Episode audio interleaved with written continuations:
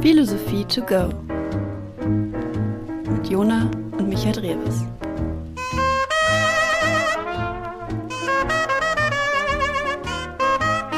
Viel Spaß!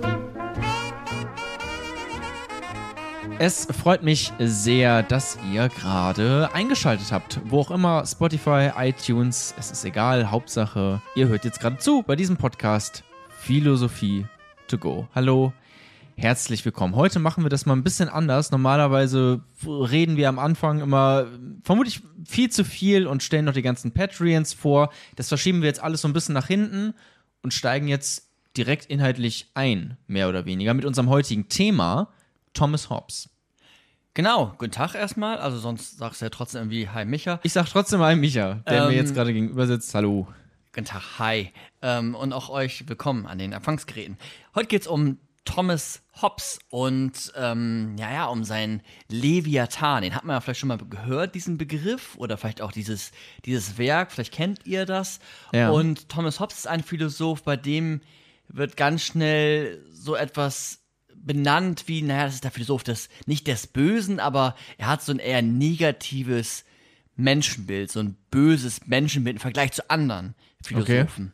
Okay. Und wenn man sich jetzt so Thomas Hobbes vorstellt, der hat so, ein, so eine Idee von, von einem Naturzustand. Und Jonas, stell dir mal vor, wir hätten jetzt die Wahlen. Und bei den Wahlen, Haben wir jetzt, ja wir haben jetzt gerade Bundestagswahlen, da ja. gibt es ähm, keinen Sieger. Es wird keinen Sieger geben und die Welt, in der wir uns befinden, die Gesellschaft, in der wir uns jetzt befinden, die artet so ein bisschen aus, das politische System bricht zusammen und wir geraten in so einen in so einen Bereich des, des, der, der Anarchie vielleicht fast schon. Also, also Armin Laschet gewinnt. genau. Und wir haben dann überhaupt keine, keinen gesellschaftlichen Zustand mehr, keine gesellschaftliche Stabilität, keine, Ja. keine Polizei, keine Richter, keine PolitikerInnen, sondern der Mensch lebt autark. Also wir leben nebeneinander. Das heißt, ja, jeder kann irgendwie machen, was, was er will. Die, die Freiheit ist, ist, ist wieder grenzenlos. Wir sind nicht mehr eingeengt durch irgendwelche Rechte und irgendwelche Pflichten, sondern wir sind einfach frei. Was meinst du? Was, was würde dann, was geschieht dann? Wäre das, wär das wünschenswert? So eine Welt ohne Gesellschaft? Ne, ne, ne, naja, eine Gesellschaft ist es ja dann vielleicht trotzdem noch, das ist ja jetzt quasi die spannende Frage, ne? Wäre es immer noch eine Gesellschaft oder würde jeder für sich kämpfen und wäre egoistisch und würde nicht mehr auf den anderen achten, wenn wir nicht so etwas hätten wie eine Polizei beispielsweise, ne? Meintest du ja gerade, die aufeinander aufpasst. Das leitet gleich so ein bisschen über zu Thomas Hobbes, nehme ich mal an, ne? Also es Genau. ist jetzt so eine Art kleines Gedankenexperiment schon mal. Ja, es wäre so ein, das wäre Wenn-Zustand darauf, ja. Okay. Ich glaube tatsächlich, also man muss schon, also oder wissen vermutlich die meisten, ich würde mich jetzt schon als links bezeichnen. Und wenn ich, und ich bin auch viel auf Twitter und schreibe da auch hin und wieder mal mit anderen linken Menschen, die teilweise aber noch viel linker, linkerer sind als ich, die dann auch so Sachen sagen wie ACAB zum Beispiel, ne? All, all cops are bastards im Prinzip, ne? Ich weiß nicht, wie ernst sie das meinen. Und da hatte ich mir auch mal nachgefragt, wie ernst sie das meinen und wie stark die das wirklich vertreten. Ähm, und die meinten da schon teilweise, okay, das ist unser Idealzustand, dass wir einfach gar keine Polizei haben, sondern einfach miteinander leben können. Und ich habe mich immer gefragt, na gut, aber dann komme ich halt zu dir an und klau dir dein Milchgeld, so im Prinzip. Weißt du? Also ich glaube schon tatsächlich, dass das ein bisschen ausarten würde. Und nicht unbedingt positiv, sondern schon, ich glaube, es würde schon einfach kriminelle Menschen geben, so. Und dann finde ich es auch gut, wenn man jemanden hat, der sich darum kümmert. Also ich glaube, es wäre ein bisschen, ja, Anarchie, aber halt, Anarchie, also im negativen Sinne. So. Und warum glaubst du, würde es negativ, also würde es kriminelle Menschen geben? Ja, das ist natürlich dann trotzdem so ein bisschen die Frage, ne? Wie sieht diese Welt aus? Also ich glaube, wenn alle Leute zufrieden sind und glücklich und alle haben ein Haus, ein Dach und Essen und sind vielleicht auch nicht neidisch auf den anderen. Ich glaube, das ist ein Punkt momentan, der sehr wichtig ist. Dann würde es vielleicht auch nicht dazu kommen.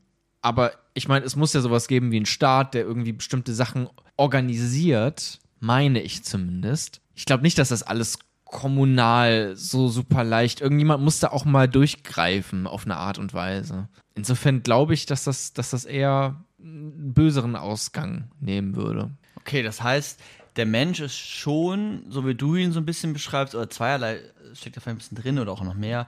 Einmal so eine egoistische Perspektive. Also der Mensch ist schon egoistisch genug, um auf sich immer zu achten und im Zweifel, wenn es ihnen nicht gut geht, nehme ich halt das Pausengeld des anderen, weil ich gerade bedingt durch Güterknappheit einfach, ich habe einfach Hunger und der hat scheinbar Essen, also schnappe ich mir das Essen und ich muss ja keine Sanktion befürchten, außer den direkten Kampf mit meinem Gegenüber. Genau, wenn man, wenn man hätte, dann würde sich das alles irgendwie anders regeln, auf eine Art und Weise. Äh, Im Idealfall würde sich das irgendwie regeln. Manche Sachen regeln sich ja auch nicht, obwohl man einen Staat hat, ne?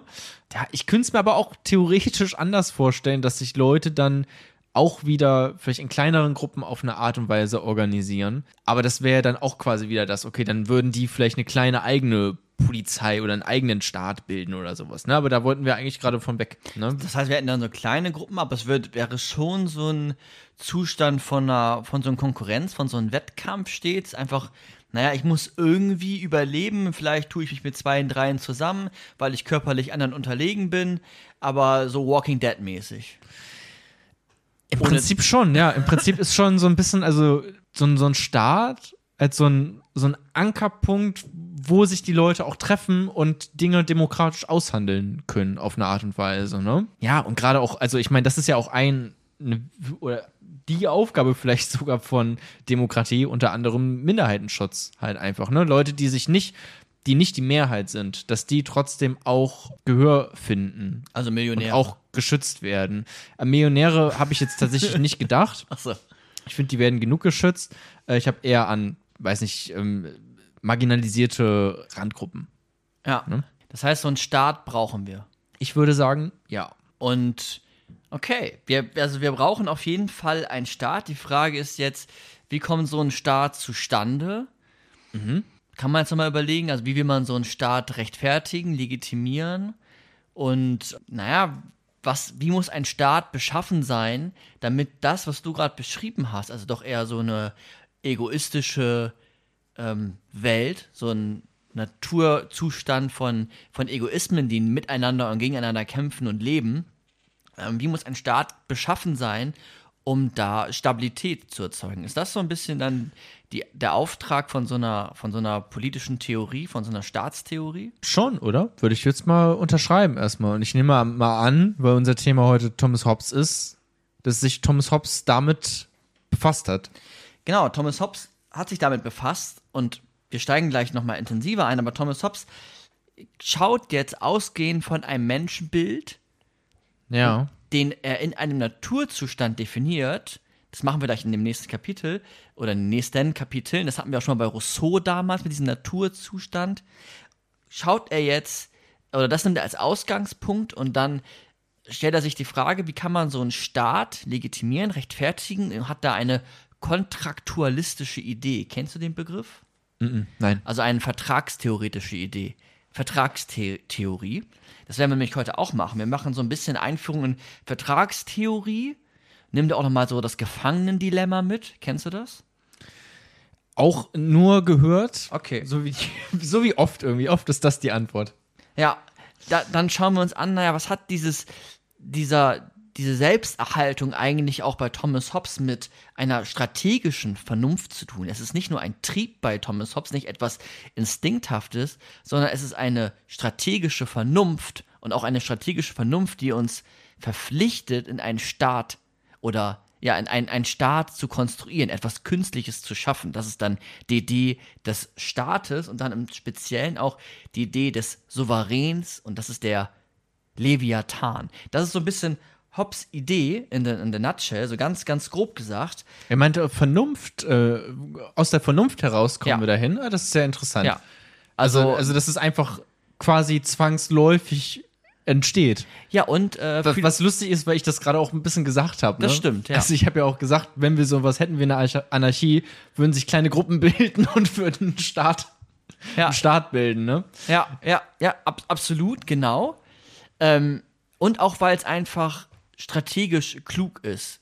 Also auch wirklich, ne? Strategisch klug ist, einen Staat zu bilden. Und er ist auch ein Philosoph, äh, der hat ungefähr so 70 Jahre, glaube ich, vor Kant gelebt, ist auch ein Philosoph der Aufklärung. Mit, also Thomas Hobbes zählt man noch schon mit zur, zur, ähm, zur Philosophie der Aufklärung und die ist ja gerade dadurch definiert, dass sie auf den Menschen schaut, auf, auf, das, auf das Individuum, auf die, auf die Vernunft und nicht mehr auf etwas Göttlichen, auf etwas Gegebenen, ähm, ähm, etwas, etwas Transzendentem, sondern auf die, auf die Vernunft, auf die, auf uns als, als Menschen. Wann hat er gelebt? Das schauen wir uns im nächsten Kapitel an, wenn wir uns mal angucken, naja, wer war eigentlich Thomas Hobbes?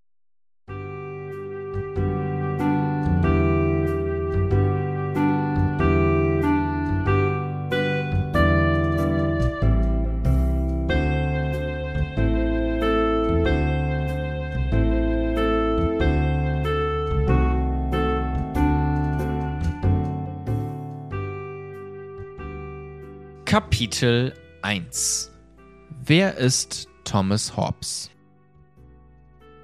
Wir haben eben schon mal so ein bisschen anklingen lassen, dass Thomas Hobbes etwas mit Naturzustand, mit Menschenbild, mit, mit, mit Vertragstheorie und mit Gesellschaft zu tun hat, mit Gesellschaftstheorie und mit Staatstheorie im Speziellen. Und Thomas Hobbes ist ähm, ein Philosoph gewesen, der 1588 bis 1679 gelebt hat, also 91 Jahre.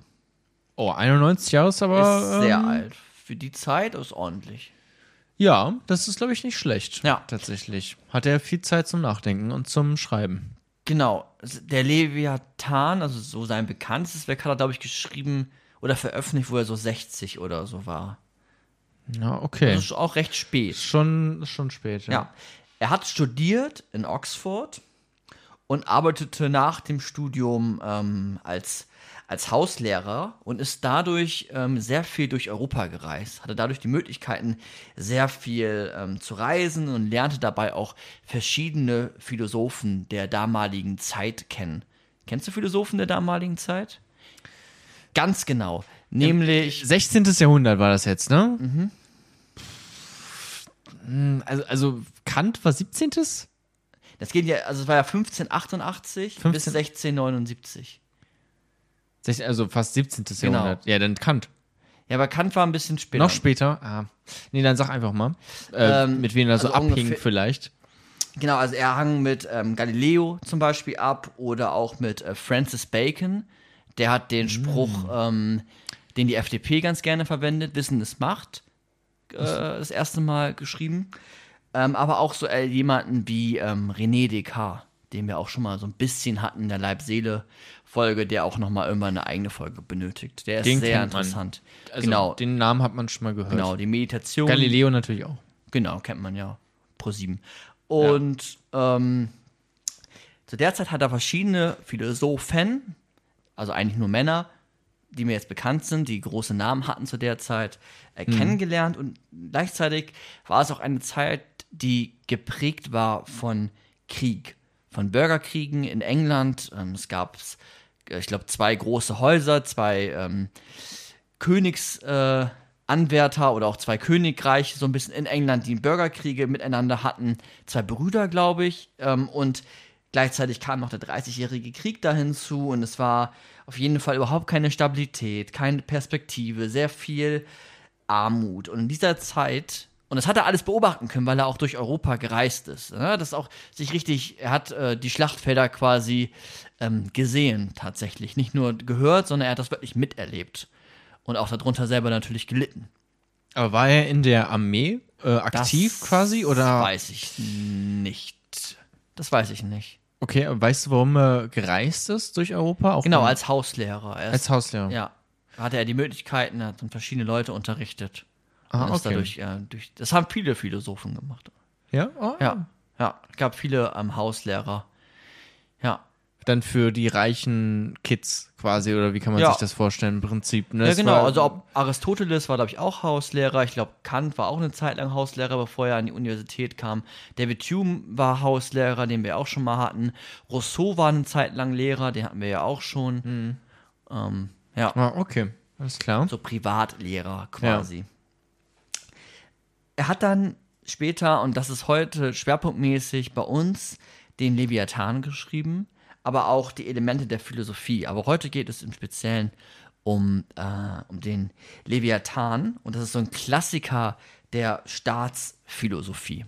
Im Kern kann man auch noch mal sagen, er ist, ja, eigentlich im Kern wirklich Naturwissenschaftler. Also er hat die Lösungen für seine Probleme und seine Fragestellungen immer im Diesseits gesucht. Er hat ähm, Empirie betrieben. Also er hat beobachtet, er hat empirisch gearbeitet. Ne? René Descartes, eher so ein Rationalist zum Beispiel zu der Zeit, aber David, äh, David Hume. Thomas Hobbes als Engländer natürlich Empirist. Das sind ja auch die Engländer, sind meistens immer Empiristen. John Locke, ähm, David Hume. Und jetzt Also die haben Thomas in die Hobbes. Welt reingeguckt und also Genau. quasi so typisch äh, ja, was man Beobachtet. ähm, was man so kennt aus Biologie beispielsweise, ne? Wenn ich mir da irgendwie die, die Zellen anschaue. So, ne? Genau, er, er sagt auch so etwas wie, der Mensch ist ein rein physisches Wesen, fast schon eine Art Maschine. Beste wir bestehen nur aus, aus, aus, ja, aus physischen Bestandteilen und so etwas wie eine Seele zum Beispiel, wie es bei René Descartes ähm, doch noch formuliert war, äh, die gibt es nicht. Ähm, wenn euch das interessiert, kann man sich auch jetzt theoretisch noch mit David, heißt er David? Auf jeden Fall heißt er Chalmers mit Nachnamen, ich glaube mit Vornamen David Chalmers. Auf jeden Fall, der ist sehr interessant, wenn euch das interessiert. Das ist dann mehr so eine Bewusstseinstheorie, das ist das Problem des Bewusstseins und der geht auch noch mal so ein bisschen auf Thomas Hobbes dann ein. Wenn euch das interessiert, aber heute eher so Leviathan.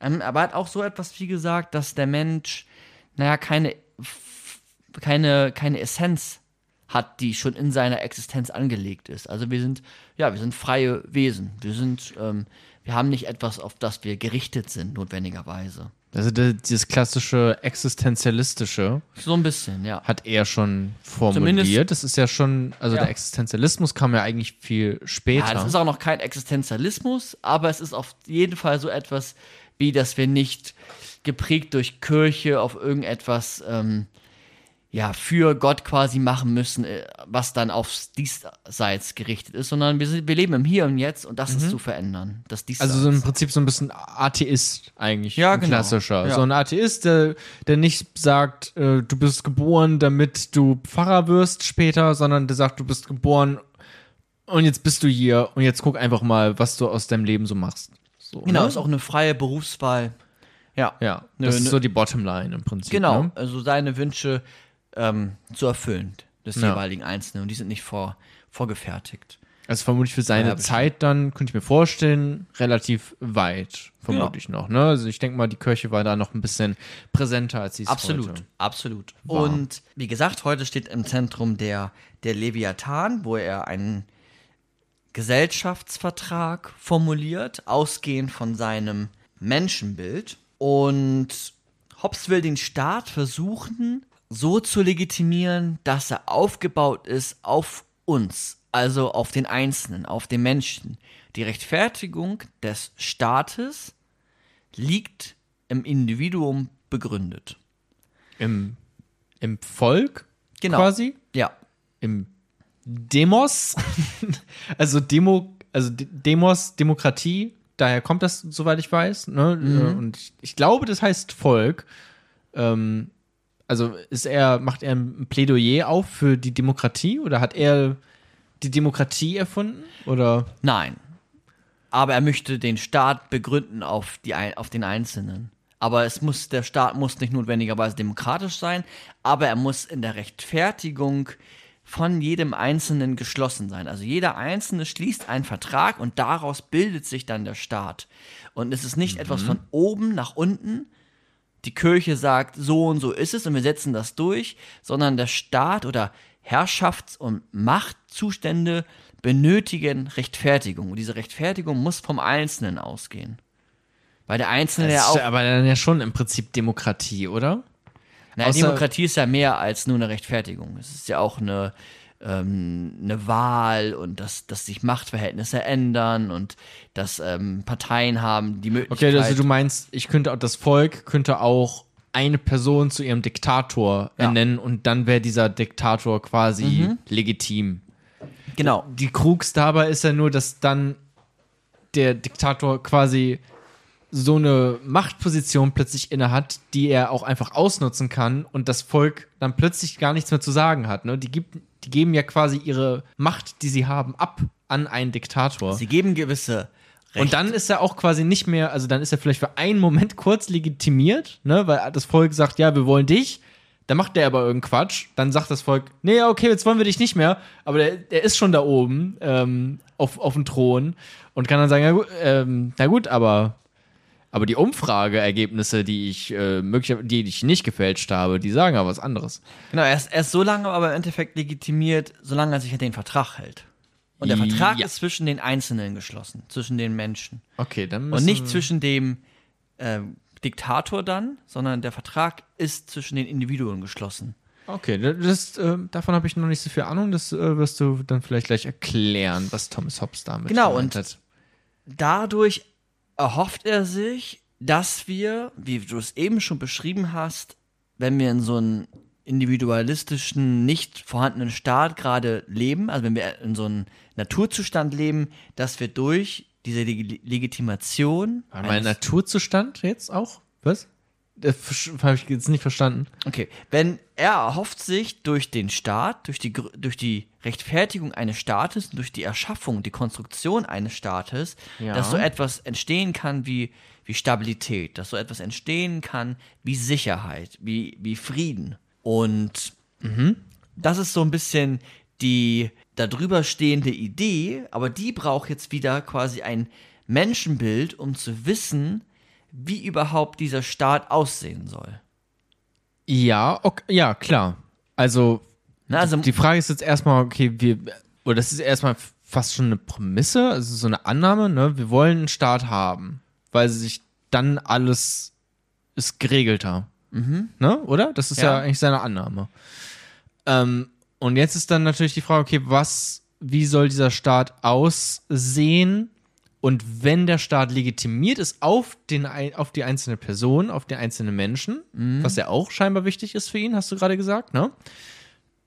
Dann ist die Frage, okay, wie, was für ein Menschenbild habe ich? Also, was ist der Mensch überhaupt? Um dann zu gucken, wie wird denn oder wie sollte denn dieser Staat sein, der von diesen ganzen Menschen legitimiert wird?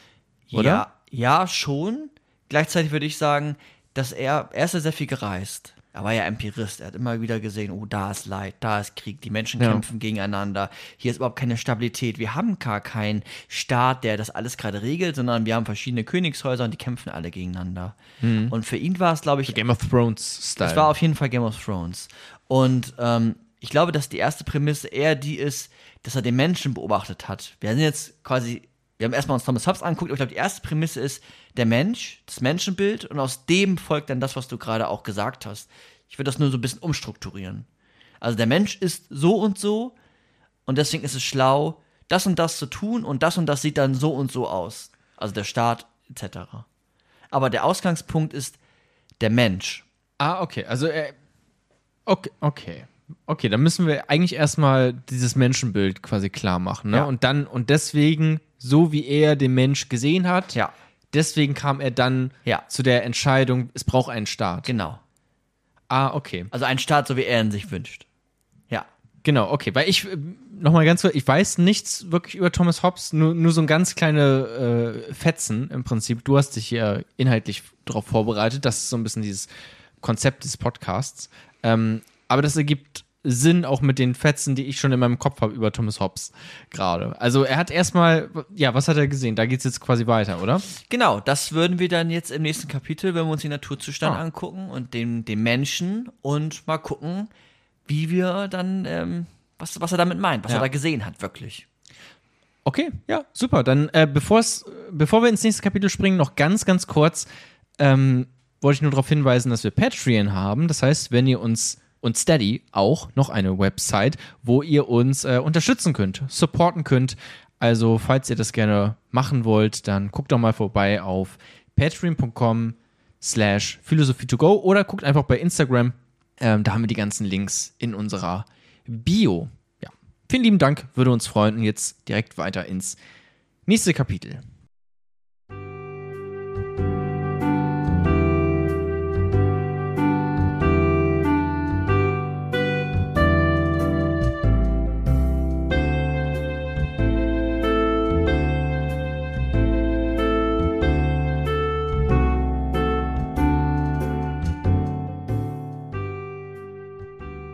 Kapitel 2 Der Naturzustand Der Naturzustand ist jetzt für Thomas Hobbes unfassbar wichtig. Der wurde von vielen Philosophen, von verschiedenen Denkern und Denkerinnen immer wieder aufgegriffen. Einfach dieses hypothetische Gebilde, es ist fast wie so eine Art Gedankenexperiment, eine Brücke zur Rechtfertigung. Aber, und das ist das Spannende daran, dass es versucht zu argumentieren. Also wir versuchen gleich ein hypothetisches ähm, Konstrukt quasi aufzumachen, wie der Mensch ist. Wir wissen es ja nicht ganz genau, aber es ist so eine, es ist so eine Rechtfertigungsstrategie ähm, für dann in dem Falle den Staat. Aber wir versuchen mit unserer Vernunft Argumente zu finden. Und bei den Naturzustand ist es jetzt so, dass er sich anguckt, was ist eigentlich der Mensch?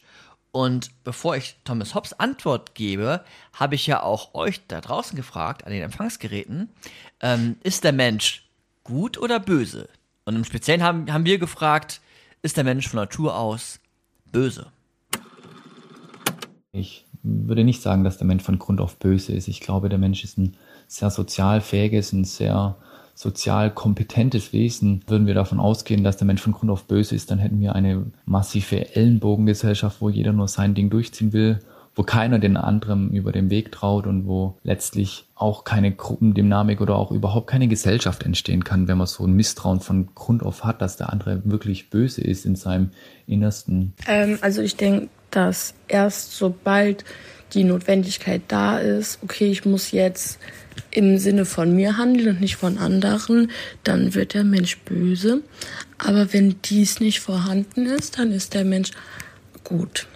Ja, die Frage ist halt immer noch, was böse denn genau ist. Also ist böse egoistisches Handeln, indem dass ich äh, jemandem etwas wegesse, das ich brauche, oder ist äh, böse etwas sadistisches, dass ich jemandem Schmerzen zufüge, ohne wirklich ohne ähm, notwendig einen Nutzen für mich, einfach aus sadistischen Gründen. Cool, vielen lieben Dank für eure ganzen Sprachnachrichten. Das ist immer wieder sehr schön zu hören, dass äh, tatsächlich Leute ähm, antworten auf diese Instagram-Story und hier mithelfen, ähm, diesen Podcast voranzubringen und ein bisschen schöner zu gestalten. Vielen lieben Dank. Vermutlich willst du auch von mir wieder mal wissen, was, was ich jetzt dazu sagen würde. Ja, zum, zumal, sorry, dass ich dich jetzt sofort unterbreche, zumal du ja oft eher so in den letzten Podcasts, zumindest seit anderthalb Jahren, eher so ein egoistisches äh, Menschenbild hast. Also immer wieder diesen Egoismus nach vorne getrieben hast. Und jetzt bin ich mal gespannt. Das hast du schon, das hast du mir, ähm, als wir im Vorgespräch über den Podcast, also einfach, einfach ein bisschen gequatscht haben über den Podcast, hast du das schon gesagt? Ja. Ist das so? Ja. Wann hab, warum? Wann? Oh, das seid, da seid ihr besser aufgestellt, weil ihr unsere Folgen hört. Sucht mal Jonas Zitate raus aus den letzten 29 Folgen, müssten es sein. Ich weiß auf jeden Fall, dass ich mich öfter vorbereitet habe, um, äh, um da Argumente zu haben. Es müsste auf jeden Fall beim Psychoanalyse-Podcast drin gewesen sein, aber auch noch bei anderen, dass du eher sagst, naja, äh, zum Beispiel, ähm, jeder Altruismus ist vorgeschobener Ja. Egoismus. So, aber Jonas, Ja, okay. ist der Mensch von Natur aus böse? Bin ich böse? Von Natur aus. Erzähl mal. Ne, die Frage ist, also von Natur aus heißt jetzt, was heißt das denn überhaupt? Ist jetzt erstmal ein bisschen die Frage, ne? Also wir machen Unabhängig jetzt so gesellschaftlicher Bedingungen. unabhängig gesellschaftlich. Das Ding ist, der Mensch steht ja nicht im luftleeren Raum, also prinzipiell eigentlich nicht, ne? Aber das ist jetzt quasi das, was ich mir vorstellen muss, der Mensch im luftleeren Raum, oder? Na, so Grundmotive des Menschen. Also, Aber, also ich meine, also aber dann auch unabhängig von sowas wie Erziehung, ne? Weil das würde ihn ja auch schon beeinflussen, unabhängig von Freundschaften, von Sozialisation quasi in irgendeiner Art und Weise. Das alles ausgeklammert, wie der Mensch dann ja, sondern psychische Disposition, Genetik. Haben wir jetzt auch. Also, so eine Anlage quasi, ne? Wie er Genau. sich tendenziell verhält, ja. sozusagen. Ne? Ist der Mensch eher böse oder eher gut oder. Also es ist ja nur ein Gedanke. Ja. Mm, Also er ist Was heißt böse? Genau, das ist ja auch ja quasi die Frage, was heißt böse? Ist der Mensch nur gut oder ist das, reicht das schon zu sagen, er ist gut, nur weil er in einer ähm, Gruppe gemeinsam arbeitet, mit anderen Menschen zusammen und die gemeinsam ein Ziel haben? Vielleicht macht ihn das schon zu einem guten Menschen. Das weiß man nicht.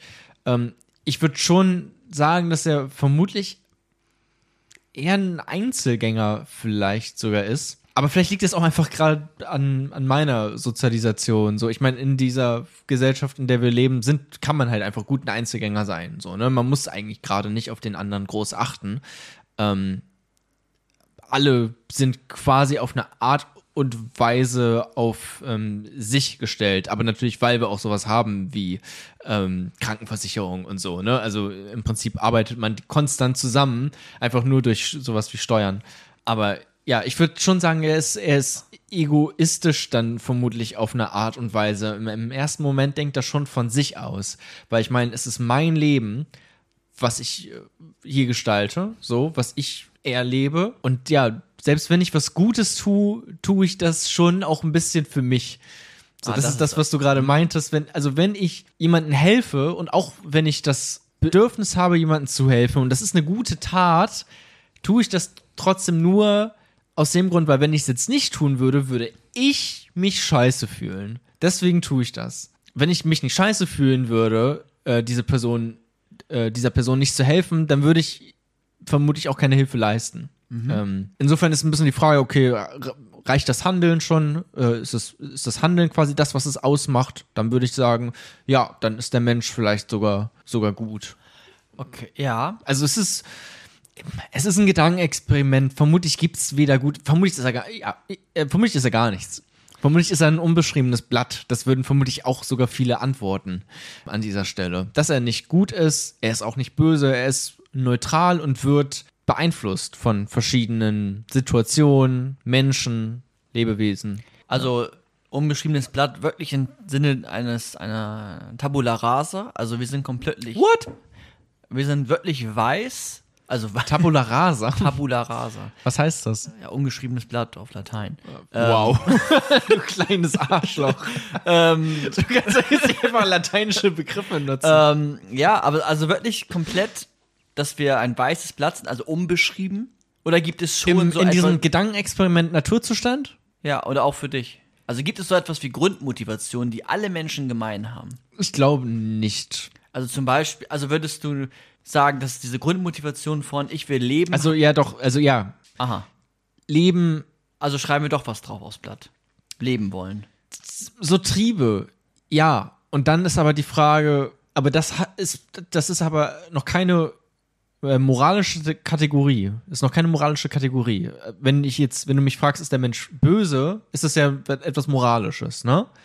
Aber einfach nur zu überleben zu wollen, ist auch noch, wenn man jetzt auf dieses leere Blatt mit den ganzen moralischen äh, Kategorien draufschaut, ist das immer noch unbeschrieben. Da steht immer noch nicht drauf, gut oder böse, da steht noch gar nichts drauf. Auf einem anderen Blatt steht drauf, okay, ich will überleben, aber das hat damit gerade lass gar uns nichts zu mal tun. aufs andere Blatt nochmal gucken. Also der Mensch will überleben.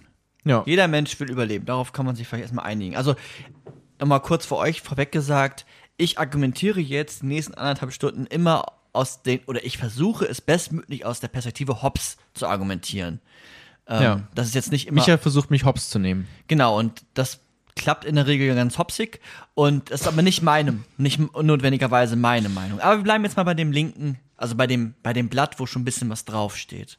Ja. Ähm, okay, der, jeder Mensch hat nach diesem Blatt zumindest jetzt eine Sache schon mal stehen. Selbsterhaltung. Jeder Mensch möchte leben. Vielleicht gibt es zwei, drei Ausnahmen etc. Aber in der Regel, die aller, aller, aller, allermeisten, eigentlich kann man sagen, jeder Ja. oder und jede ähm, Selbsterhaltung. Der Mensch kann auf die Welt um. Atmen, Essen, Okay. Das heißt, Sexualtrieb auch noch etwas, das hat jetzt nichts, na doch, hat, na, hat nicht wirklich was mit Überleben zu tun, ne? Ist ja eher Fortpflanzung, aber es ist auch ein Trieb. Bleiben wir mal bei dem, bei der Selbsterhaltung. Einfach als etwas, als so ein Grundmotiv, weil das auch der Hobbes. So hat das einmal, hat das jemand mal in der, in der Uni gesagt, die ganze Zeit, bis dann der, die Dozentin gesagt hat, nee, der heißt eigentlich Hobbes. Der Timmy Hobbes. Der Tommy Hobbes. Ähm, gut.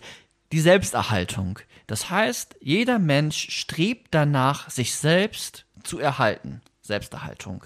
Wenn wir jetzt das Blatt haben, das linke Blatt immer noch, ich nenne es jetzt linke Blatt, das, was schon was draufgeschrieben ist. Und wir, jeder Mensch möchte sich selbst erhalten. Und wir haben, wir leben in einem, äh, in einer Welt, in, in der Natur, wo es kein keine Rechtsnormen, keinen Staat gibt, keine Polizei, keine Sanktionen und jeder möchte sich selbst erhalten. Was könnte dann passieren? Oder was würde denn passieren nach deiner Meinung? Dann würde es entweder zu Krieg kommen, dass die Leute Was wäre Bedingung dafür? es, na, keine Ahnung, beide wollen die Kokosnuss, die da gerade runtergefallen ist vom Baum. Äh, es gibt aber nur eine Kokosnuss, ähm, aber die, aber man braucht die zum Überleben. Ne? Weißt du, warum du das Beispiel mit der Kokosnuss gewählt hast? Das ist die erste ähm, leckere Nuss, die mir eingefallen ist. Deswegen. Sind ich- nur interessant, also weil das Rousseau äh, hat da eine Geschichte drüber geschrieben, über die Kokosnuss auf einer Oh, Insel. so. Naja, nee, aber das, das, das war es tatsächlich nicht. Ich bin einfach nur ein großer Fan von Bounty. okay, aber da, das, was du gerade gesagt hast, könnte man, wenn man das als Begriff fassen will, ist Güterknappheit. Es Ja, gibt nicht genug Kokosnüsse und deswegen kämpfen dann ja. in dem Falle zwei aus, dem, aus der Grundmotivation der Selbsterhaltung um diese Kokosnuss. Genau, das wäre dann so ein Motiv beispielsweise, warum man ähm, sich in die Haare kommt. Ja. Ja. Das heißt, ähm, was passiert weiter? Also, okay, wir haben jetzt diese Selbsterhaltung und was, und wir wissen als Einzelner, jeder kämpft um verschiedene Kokosnüsse. Was könnte dann bei dir passieren? Bei dir könnte passieren, um jetzt auch so, ne, jetzt, ich will jetzt nicht nur ein Frage-Antwort-Spiel machen, bei dir könnte so etwas resultieren wie Unsicherheit. Du bist dir unsicher, kriege ich diese Kokosnuss? Ähm, teilt der wirklich mit mir diese Kokosnuss oder haut er mir den nicht, wenn ich mich umdrehe auf den Kopf, um dann doch beide Kokosnüsse zu holen? Also, nach Thomas Hobbes, haben wir nicht nur Selbsterhaltung da draufstehen, sondern auch Unsicherheiten, weil wir in einer Welt leben, die immer knappe Güter hat, die gefährlich ist, die von, von, von Tieren umgeben ist, von Menschen, die uns was anhaben könnten, von, von Naturereignissen und daraus resultiert ähm, ja so etwas wie, wie Misstrauen, wie, wie Unsicherheiten und natürlich auch diese, diese Selbsterhaltung. Und wenn wir jetzt weiter gucken, ist es ja fast schon so ein Zustand von, von Konkurrenz, von Wettkampf. Also wir konkurrieren um diese verschiedenen Kokosnüsse. Immer aus der Motivation der Selbsterhaltung und der Unsicherheit heraus. Gleichzeitig sind wir aber freie Wesen. Wir sind sogar nach Hobbes fast alle mehr oder weniger gleiche Wesen.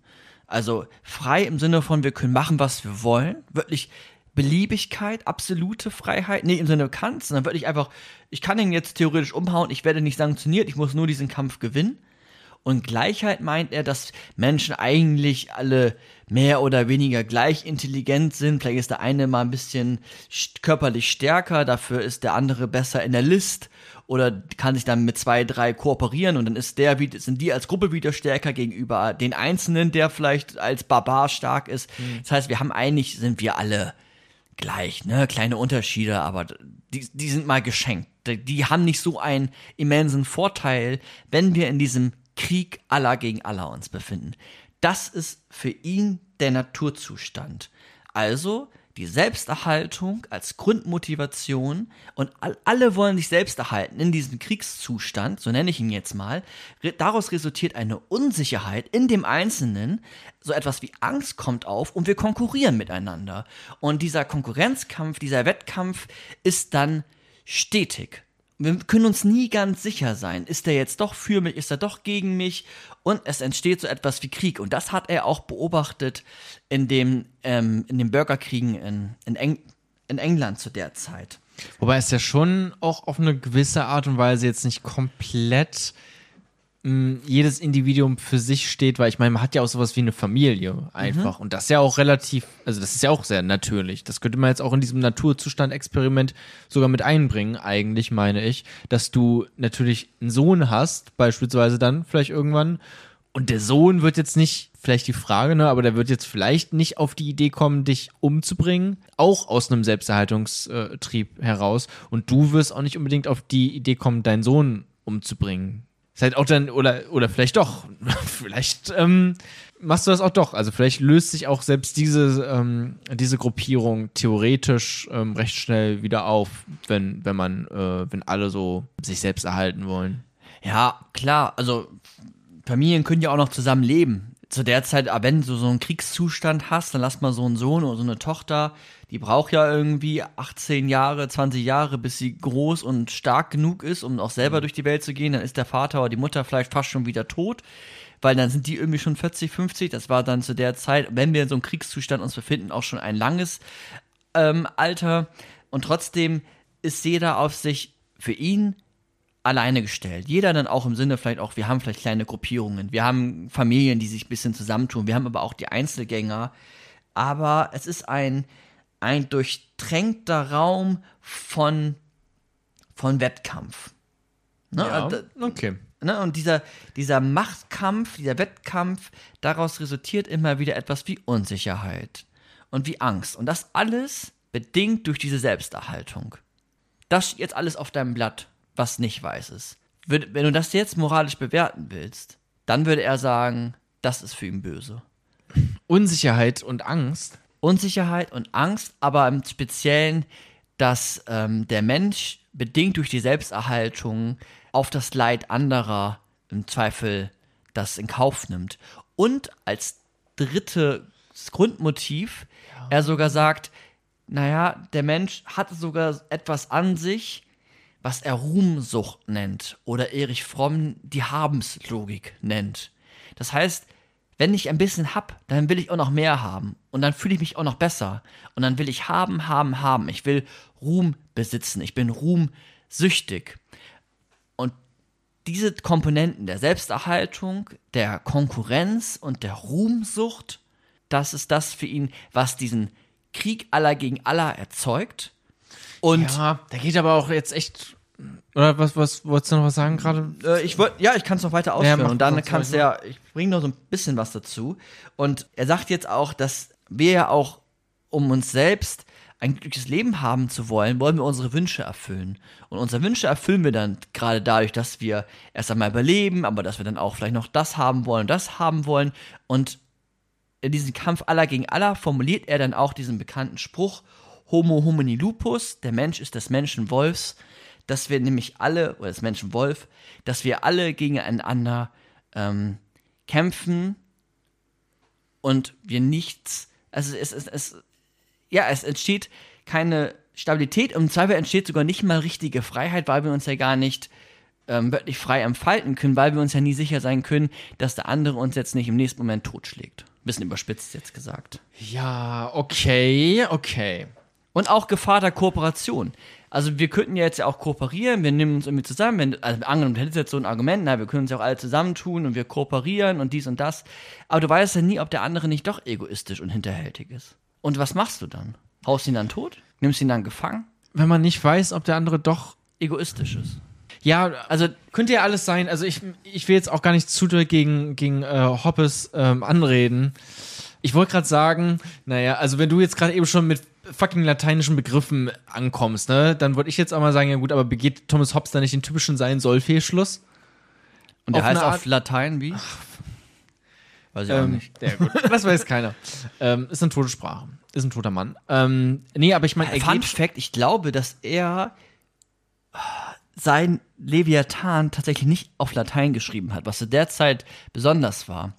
Nämlich auf Englisch, damit das das ganze Volk lesen Ah. kann. Aber das müsst ihr sonst auch nochmal äh, Ja.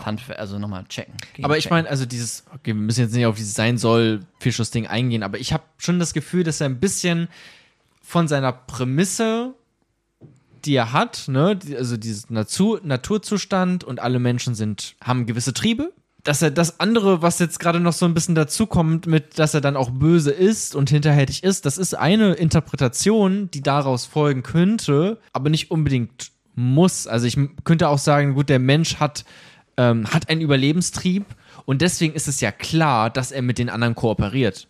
Weil sonst könnte er ja gar nicht überleben. Dann, es wäre ja klar, dass ähm, er sich dann die ganze Zeit, dass äh, die Kokosnuss auf seinen Kopf gehauen wird, wenn er nicht mit der anderen kooperieren würde. Ne? Also, dass sich das dann daraus ergibt. Das ist so ein bisschen, weiß nicht, man befindet sich ja an, an, an einer Kreuzung und muss überlegen, okay, biege ich links oder biege ich äh, rechts ab. Ja, aber Hobbes würde dann wahrscheinlich sagen, schau doch mal dich um, 1588, na gut, da war er geboren, im 17. Jahrhundert und, und guck mal rum. Klar, die, können die, die kooperieren doch auch, aber Kooperation hört irgendwann auf.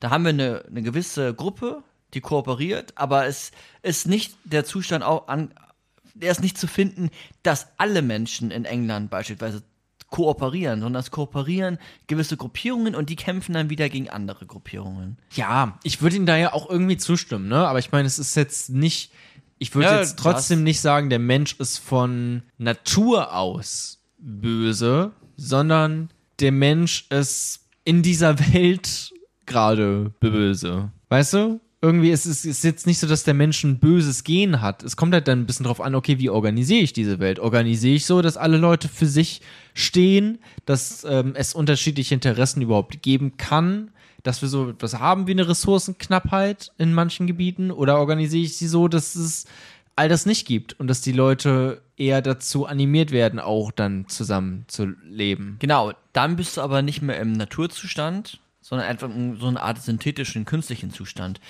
Weil Ja. wir haben noch nichts organisiert. Er ist ja quasi vor der Organisation. Angenommen, es organisiert niemand. Was wäre dann? Dieses Gebilde macht er auf. Das ist für ihn, der Naturzustand ist auch nichts etwas, was es wirklich gegeben hat. Ja, ja, ja. Sondern- es ist ein Gedankenexperiment. Gedankenexperiment zur Begründung von dem, was er vorhat. Nämlich, dass er jemand haben will, der das organisiert. Ja, weil wir Misstrauen gegenüber uns haben, ne? Oder? Das war jetzt so Weil ein wichtiger unsicher, Punkt. genau, weil, weil Konkurrenz herrscht. Wir haben Güterknappheit und es ist Konkurrenz da. Und wenn es niemand gibt, der das irgendwie kontrolliert und wir immer wieder Genau, aber das ist ja auch quasi eine Prämisse, ne? Also ich meine, das entfernt einen ja auch ein bisschen von diesem Naturzustand. Also einfach schon dieses, okay, wir haben Konkurrenz, weil wir eine Güterknappheit haben beispielsweise. Was ist, wenn die nicht gegeben wäre? Mhm. Das ist ja auch einfach ein Faktum. Das ist ja jetzt auch nichts Natürliches, ne? Es ist jetzt kein luftleerer Raum. Es wäre jetzt nicht so, wenn alle Menschen wirklich in einem luftleeren Raum wären, dass sie dann auf sofort ihr Speer zucken würden und das auf jemand anders schmeißen würden. Nee, nee, Ne? das, das Also, ist. äh, Das ich meine, es ist auch ein gewisses es ist ein eine vorgesellschaftlicher Raum. Ja, quasi, klar, aber ne? es, ist, es ist ein vorgesellschaftlicher Raum. Also er ist quasi unsere, unsere Re Realität. Ja, schon. Ja, ja, es ist jetzt kein luftleerer Raum im dem Sinn, dass da Mhm. alles weiß ist, sondern er schaut in die Welt und da gibt es nicht genügend Güter immer für alle Menschen an einem Zeitpunkt, an einem Ort. Ja, dann ist da halt einfach so ein bisschen, vielleicht, vielleicht habe ich den Naturzustand zu ernst genommen. Aber Mhm. okay, wenn man den Menschen in unsere Natur quasi reinwerfen Genau. würde. Also nicht der Mensch, ja, okay. Ich würde da ja auch vermutlich sogar mit ihm mitgehen. Ne? Also ja, wenn man den Menschen jetzt einfach nur in irgendeinen Wald schmeißen würde und es gäbe nichts so was wie eine Organisation, dann wäre es vermutlich so, dass die Leute ähm, aufpassen müssten äh, auf sich. Und ja, die, die, drei, die drei Haupt, ja, und die drei Hauptursachen würdest du damit gehen, der, also die drei Hauptursachen für Konflikte sind nochmal zur Wiederholung Konkurrenz, Unsicherheit, Weil Konkurrent, äh, ja, oder, wir, ja, oder erstmal ja. Unsicherheit und Konkurrenz und Ruhmsucht. Das sind äh, Ruhmsucht, hm. Sachen, die er Menschen zuschreibt. Ja, äh, mh, Ruhm, also bei den ersten beiden finde ich, kann man ganz gut leicht mitgehen, einfach. Würden vermutlich alle mitgehen, wenn man sich jetzt so ein bisschen darauf einlässt. Auch Ruhmsucht kann man vielleicht noch ein bisschen mehr drüber streiten. Haben das alle Menschen wirklich so eine Ruhmsucht? Also, ich meine, nicht jeder steht gerne im Mittelpunkt. Und ich meine, Also ein Sammeln von Sachen, ein Anhäufen. Ja, aber es kann ja auch, man kann ja auch Ruhm durch Teilen und nett sein Mhm. äh, bekommen, ne? Also das würde jetzt nicht unbedingt dann nur für. Aber Ruhmsucht im für Sinne das von Böse. haben wollen. Ja, aber ich will Anerkennung und weil ich die haben will, teile ich meine Kokosnuss. Ja, aber auch man ja Ressourcen haben wollen. Ein, ein nicht genug für einen selbst. Immer, Kann ich nachvoll- immer also- weiter, ne? Die nächste Ja. Million, die nächste Million, die nächste Ja, oder Million. wenn, ähm, wenn du mit dem Ball spielst, mit dem ich vorher eigentlich nicht spielen wollte, aber dann spielst du mit dem Ball und plötzlich will ich den auch haben. Genau, zum Beispiel das. Ja, Auch. oder, oder wir, wir haben jetzt irgendwie 20.000 Abonnenten, aber jetzt wollen wir 25 und dann wollen wir 30. Wir kriegen nicht genug davon. Ja, aber ganz ehrlich, bei 100.000 hätte ich genug. Also, also Ich erinnere dich. Also ich glaube, ich hätte tatsächlich, also da würde ich vermutlich nicht zu 100% mitgehen. Aber ich kann auch, ich verstehe, wie man darauf vielleicht kommt. Ja, ja. Okay, wir haben jetzt diese Selbsterhaltung, wir haben der Menschen, der Mensch ist des Menschen Wolf, Homo homini lupus. Und jetzt ist die Frage, wie kommen wir aus diesem Kriegszustand, den er da beschreibt und den er auch zu seiner Zeit gesehen hat, heraus. Und er möchte gerne einen Friedenszustand schaffen. Und dafür braucht er den Gesellschaftsvertrag, um eine wahrhaftige Freiheit auch für jeden Einzelnen konstruieren, schaffen zu können. Weil das, was wir jetzt da haben, in diesem Krieg aller gegen alle, das ist keine wahrhaftige Freiheit. Wir müssen ein paar von unseren Freiheiten quasi abgeben, nämlich zum Beispiel, dass ich den anderen töten darf oder mir den anderen ähm, Besitz ähm, einfach abnehmen darf, also ihn wegnehmen darf, müssen Ja. wir abgeben und dafür brauchen wir so etwas wie einen Gesellschaftsvertrag. Um dann auch ist es, ist es erst möglich, in diesen Frieden, der dadurch entstehen soll, nach Hobbes, so etwas wie ja auch individuelles Glück verspüren zu können. Wir haben da nicht mehr diese Unsicherheiten, wir haben Sicherheit und Sicherheit ist auch ein Grundbedürfnis des Menschen. Also diesen gesetzlosen Zustand aufheben.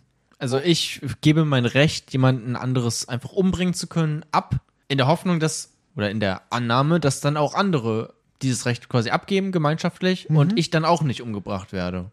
Genau. So ein bisschen, ne? Ja. Also da, das ist es. Ja, genau. Und wir brauchen jetzt quasi wie bei einem Kartenspiel Regeln und Regeln solch oder solche Regeln, die einmal nicht so sind, dass sie, also es kann ja so sein, wenn wir jetzt ein Kartenspiel hätten, wir hätten schlechte Regeln und dann würde niemand das Kartenspiel spielen.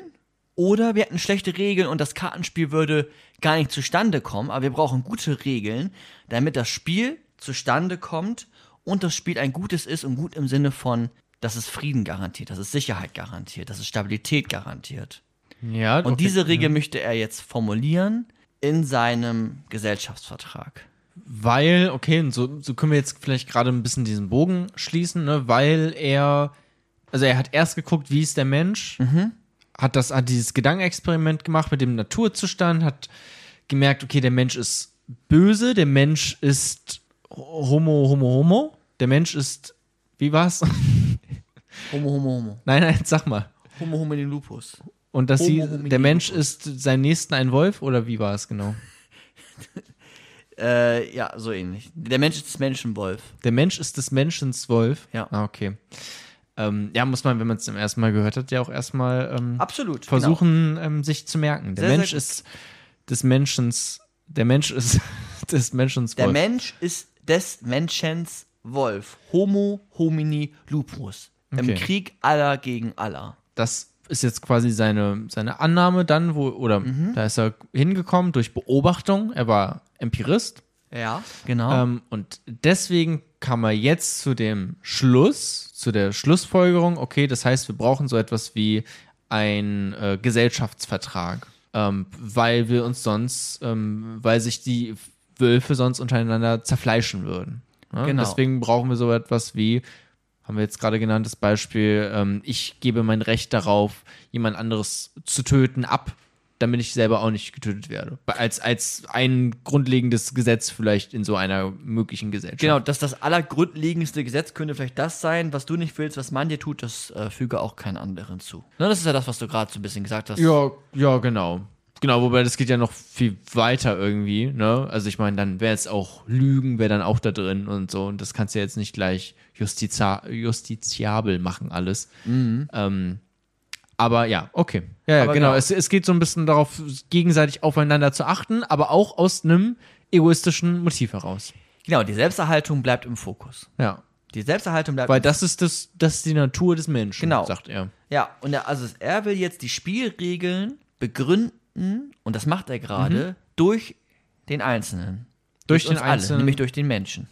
durch den Menschen, das ist auch so ein bisschen seine Tradition als äh, aufklärischer, auf, aufklärender Ja. Philosoph. Genau. Ja. Das heißt, Selbsterhaltung ist das Wichtigste. Das Leben im Jetzt ist das Wichtigste. Nicht das Diesseits, nicht das Leben im, im Königreich Gottes oder so ist das Wichtigste, sondern der Mensch, der Einzelne. Und der, wir als einzelne Menschen, und das, darauf will er gleich hinaus, wir sind eigentlich verpflichtet, per Definition der Vernunft zu sagen, komm, lass uns ein paar Freiheiten abgeben, die wir haben, und dann leben wir doch eigentlich alle besser zusammen. Dann können wir doch wirklich Freiheiten haben. Dann können wir uns unseren Beruf selbst auswählen. Dann können wir unsere Wünsche erfüllen, wenn wir uns so ein bisschen, wenn wir ein stabile, sicheres Umfeld haben. Genau, ich, ich, ich gebe mein, mein, mein Recht, jemand anderes zu töten, ab und gewinne dadurch das Recht, nicht getötet zu werden von Genau. anders. Ja, ich, ich gebe, ähm, Also man, man gibt was ab und man gewinnt was Neues. Genau. Immer. Genau, Ne? und das, wenn das alle machen, alle geben etwas ab, dann haben wir gewisse Spielregeln vielleicht auch formuliert, auf die kommen wir gleich noch, und dann haben wir das, was du gerade gesagt hast, ja. Genau, und weil das natürlich auch viel geiler ist, nicht getötet zu werden, als jemanden zu töten. Genau, Frieden ist das Wichtigste dann. Ja. Ja, und die Sicherheit und auch dieses Grundbedürfnis nach, nach Sicherheit des Einzelnen und die Selbsterhaltung. Und was es jetzt genau zu tun hat und wie man auch so einen Gesellschaftsvertrag oder auch einen Kontraktualismus gestalten kann, das erfahren wir im nächsten Kapitel.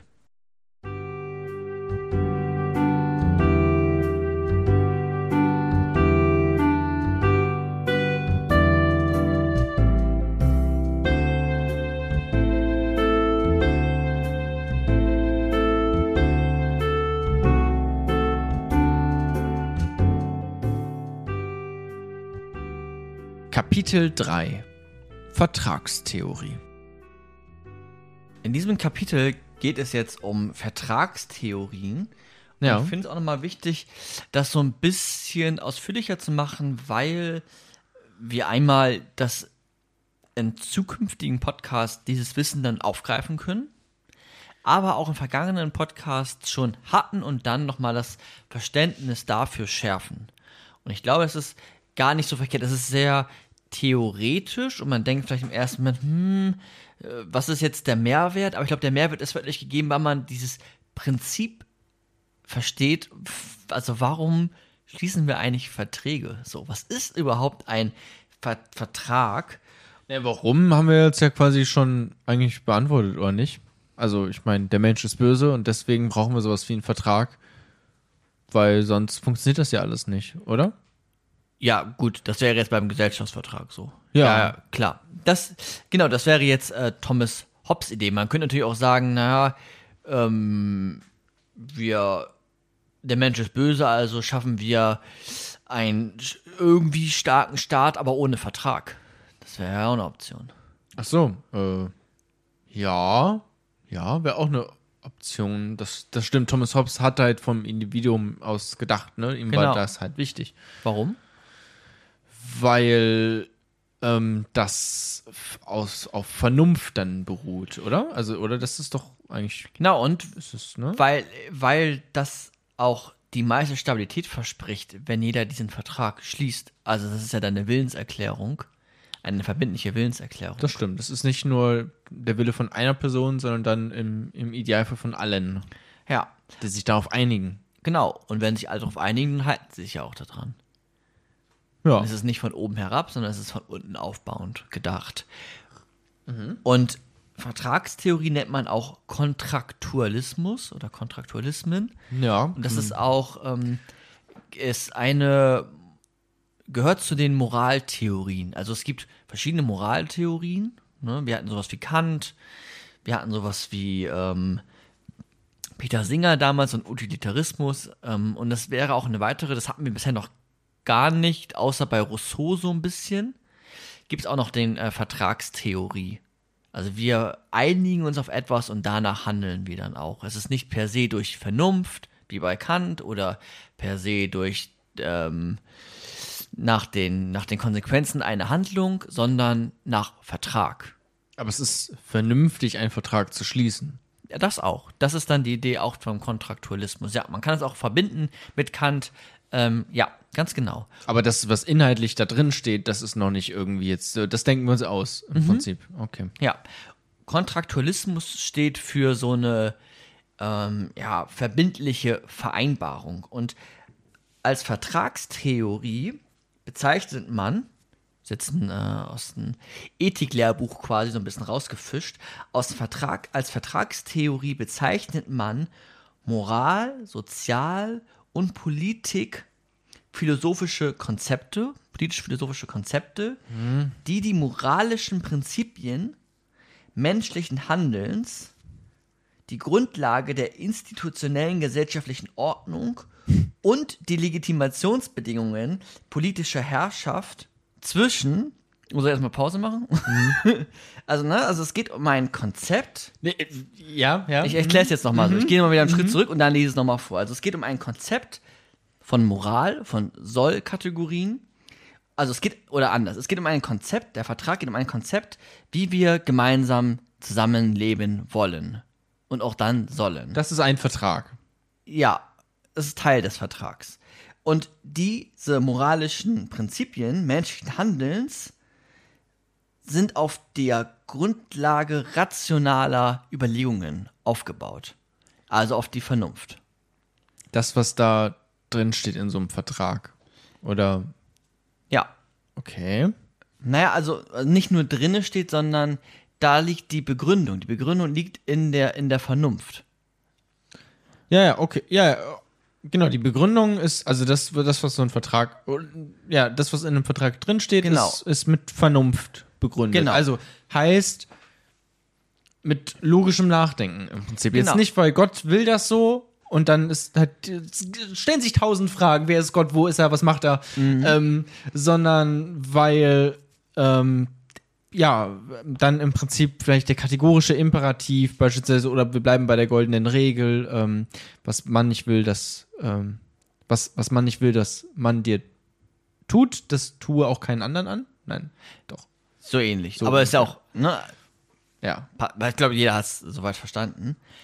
Und genau, das wird das versucht, das menschliche Handeln einzubinden in einem moralischen Konzept, was aufgebaut ist oder legitimiert ist oder die Grundlage rationale Überlegungen hat, nämlich eine verbindliche oder verbindliche Vereinbarungen, die dann die, die Institu institutionelle gesellschaftliche Ordnung und die Legitimationsbedingungen politischer Herrschaft definieren. Und diese Das definieren, musst du auch nochmal na, sie definieren, noch mal langsam in. ja genau, diese rationale Grundlage. ich höre viel Latein. diese, ra diese rationale Grundlage, Grundlage definiert einmal die Institu institutionellen, gesellschaftlichen Ordnungen oder die gesellschaftliche Ordnung. Weil diese rationale Grundlage, was du gerade Genau, der genannt hast, Das ist der Vertrag. Ja, der Vertrag, das ist Vertragstheorie und genau dieser Vertrag legitimiert die Institutionen, die uns, die uns umgeben, aber auch die ähm, politische Macht. Also politische Macht ist legitimiert durch diesen Vertrag. Und dieser Okay, Vertrag ist ja. aufgebaut auf eine rationale Grundlage und will das moralische oder das menschliche Handeln ordnen. Das ist ein Konzept. Ja, okay, doch, das, ja, der, der Vertrag regelt im Prinzip, okay, warum hat wer welche politische Macht? So ist mal ganz grob, da gehört dann natürlich viel zu, ne? Macht über, dann auch über Institutionen, aber auch, warum haben Institutionen an sich solch eine Macht? Also Institutionen sowas wie das Polizeipräsidium, so, die Polizei. Die Schule. Ähm, die Schule, ähm, das Krankenhaus. Das Arbeitsamt. Ähm, Arbeitsamt. Ja. Genau, und die haben alle, äh, ja, schon in unserer Gesellschaft schon eine Art Macht. Also ich meine, es gibt sowas wie eine Schulpflicht beispielsweise. Ne? Genau. Das steht ja irgendwo. Das steht in irgendeinem Vertrag drin, dass dass das gibt und dass es, wenn man sein Kind nicht zur Schule ähm, schickt oder in der Keller Family geboren wird, dann äh, wird man quasi ähm, sanktioniert auf Genau. eine Art und Weise. Die schicken ihre Kinder alle nicht in die Schule. Richtig. So, zumindest früher nicht. Ich weiß jetzt nicht, wie es bei der neueren Keller Family äh, der Fall ist. Aber ich Ja. glaube, äh, Maite Kelly war die erste, die ihren Abschluss gemacht hat, tatsächlich. Nachgeholt. Gut, auch, ich würde auch mal ein Fun Fact. Du hast vorhin Fun Facts Ja. rausgehauen, da dachte Ja. ich, du bist Philosophie-Experte, ich bin, ähm, kenne ein bisschen Popkultur. So. Ja. Und dieser Vertrag, den wir jetzt haben, um wieder zurückzukommen, wird geschlossen zwischen freien und gleichen Individuen in einem wohl definierten Ausgangszustand. Das ist eine Art hypothetisches Gebilde erst einmal. Ne? Es ist ein künstlicher Zustand, dieser Vertrag, weil wir, natürlich sind wir nicht immer alle komplett gleich oder komplett frei. Aber wenn wir jetzt einen Vertrag schließen, dann ist das etwas, was jetzt nicht mit einer Pistole am Kopf gehalten wird. Das ist deine Willenserklärung. Und ähm, dieser Ausgangszustand, der Vertrag, ähm, ist, ist, ist wohl definiert. Du weißt, was du da welche Willenserklärung du gerade vollziehst. Und, Und es gibt auch noch keine andere, also das kann man sich ja vielleicht auch tatsächlich vorstellen, dass beispielsweise nach einer Revolution oder sowas, ne? Genau. Wo vielleicht alle anderen Verträge, die vorher geherrscht haben, die vielleicht irgendeinen Zwang ausüben könnten auf äh, eine Person, quasi so eine Art Waffe an den Kopf gehalten. Die würde es dann quasi nicht mehr geben. Ne? Wir haben, äh, hatten eine Revolution und jetzt müssen wir uns auf einen neuen Vertrag einigen gerade. Und da sind wir in so einer Art luftleeren Raum, so ein bisschen in so einem Schweberaum. Genau. Und das deswegen, damit es eine allgemeine Zuständig äh, Zustimmungsfähigkeit erschlossen wird zum oder zur normativen Gültigkeit der erklärten Kriterien. Also damit die allgemeine Zustimmungsfähigkeit zum fundamentalen normativen Gültigkeitskriterium erklärt werden kann. Ja, erklär das nochmal. Alles das, was wir gerade gesagt haben, Ja. alles, was, was du gerade benannt hast, das wird deswegen geschlossen, damit wir, Diese Art von Vertrag. genau, damit unsere Normen, unsere, unsere Moral, unsere Institutionen, unsere Herrschaftsverhältnisse eine allgemeine Zustimmungsfäh Zustimmungs äh, Fähigkeit, Zustimmung, Zustimmung bekommen. Ja, genau. einfach das, okay, wir, wenn wir einfach das nur sagen würden, einfach über die Straße rufen würden, so, äh, keine Ahnung, hey Micha, bring mich mal bitte nicht um und ab jetzt gilt die Sch- Schulpflicht, nicht vergessen, dann hätten wir keinen Vertrag und die Leute würden sich nicht dran halten.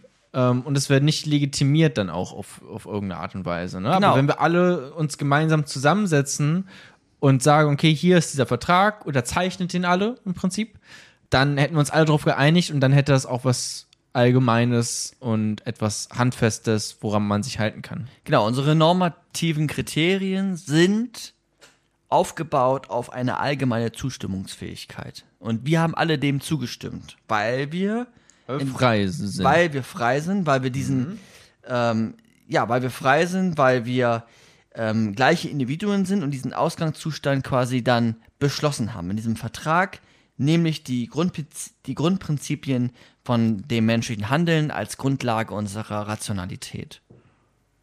okay, nochmal den auf, letzten Satz. auf Grundlage unserer rationalen so. Überlegungen. Okay. Das ist quasi das, was wir davor so ein bisschen definiert hatten, Ja. gerade eben. Okay, was ja auch interessant ist, weil.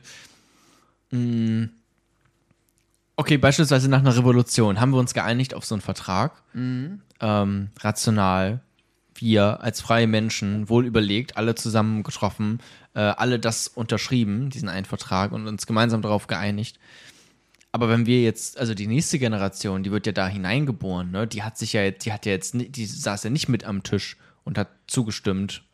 Das ist ja vielleicht schon mal auch ein, weiß ich nicht, äh, ein Kritikpunkt vielleicht sogar, möglicherweise, ne? Also ich meine, die würden, die werden da einfach reingeboren, die sind quasi nicht mehr frei auf eine Art und Weise. Ja, aber sie plötzlich haben wieder unter gewissen Zwängen. Die müssen zur Schule gehen, beispielsweise. Oder Aber die sie müssen ins Militär, vielleicht sogar in, in, in manchen Zeiten und in manchen Ländern. Mhm. Ähm, und haben da nicht die Möglichkeit ähm, zu sagen, wir wollen das eigentlich ganz anders. Genau. Gleichzeitig ist es ja gebaut auf eine rationale Grundlage und dann probiert man den Vertrag so zu formulieren, dass jeder aus eigener Vernunft dem zustimmen würde. Also der Vertrag wird so geschlossen, dass jeder dem zustimmen müsste, einfach aus, aus, Überlegung der Klugheit heraus, ja. Genau, und dieser Vertrag ist jetzt dafür da, um unser Zusammenleben zu legitimieren. Um das Zusammenleben auf eine rationale Grundlage zu stellen und zu, zu legitimieren. Zusammenleben im Sinne von den Institutionen, der gesellschaftlichen Ordnung, die uns umgibt, die ähm, politische Herrschaft. Und das ist alles aufgebaut auf eine allgemeine Zustimmungsfähigkeit. Wir stimmen denen allem zu. Und dadurch schaffen wir eine normative Grundlage durch diesen Vertrag. Der Vertrag ist diese normative Grundlage. Daran müssen wir uns halten, sonst begeben wir ähm, Vertragsbruch. Normative Grundlage heißt jetzt einfach sowas wie, okay, da, da, so soll es auch sein, ne? Mhm. Weil wir haben uns gemeinsam darauf geeinigt, dass es so sein soll, also halten wir uns da jetzt auch Genau. daran. So, das ist unser, unser moralischer Kompass dann auch. Genau, unser, unser und moralischer ne? Kompass ist, wir alle wollen Frieden, also halten wir uns an dem Vertrag, damit Frieden gewährleistet ist, als Beispiel. Und wer Okay. sich nicht dran hält, der ist gegen Frieden, der ist damit gegen den Vertrag und der Vertrag ist nicht nur ein theoretisches Konzept, sondern das ist ja das, was in allen einzelnen Individuen drinne steckt. Jeder will ja diesen Vertrag. Und dann bist du quasi, wenn du dann gegen Frieden bist, nicht nur gegen den Vertrag, sondern gegen alle, die diesem Vertrag zugestimmt haben.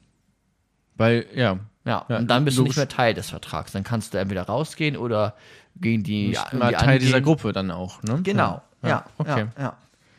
Also die Staatsbegründung bei Thomas Hobbes ist jetzt auch aufgebaut auf eine strategische Vernunft. Das hatten wir ganz am Anfang schon mal.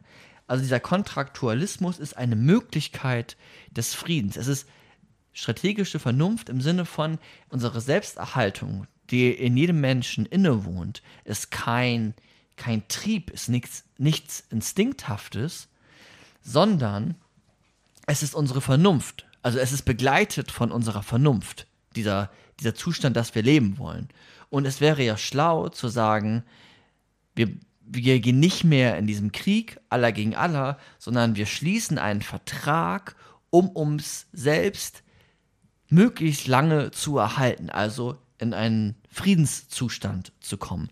Das ist die strategische Vernunft. Also aus Klugheit sollten wir gewisse Freiheiten abgeben, um andere Freiheiten, nämlich die Freiheit des Friedens, der Sicherheit, ähm, uns schaffen zu können.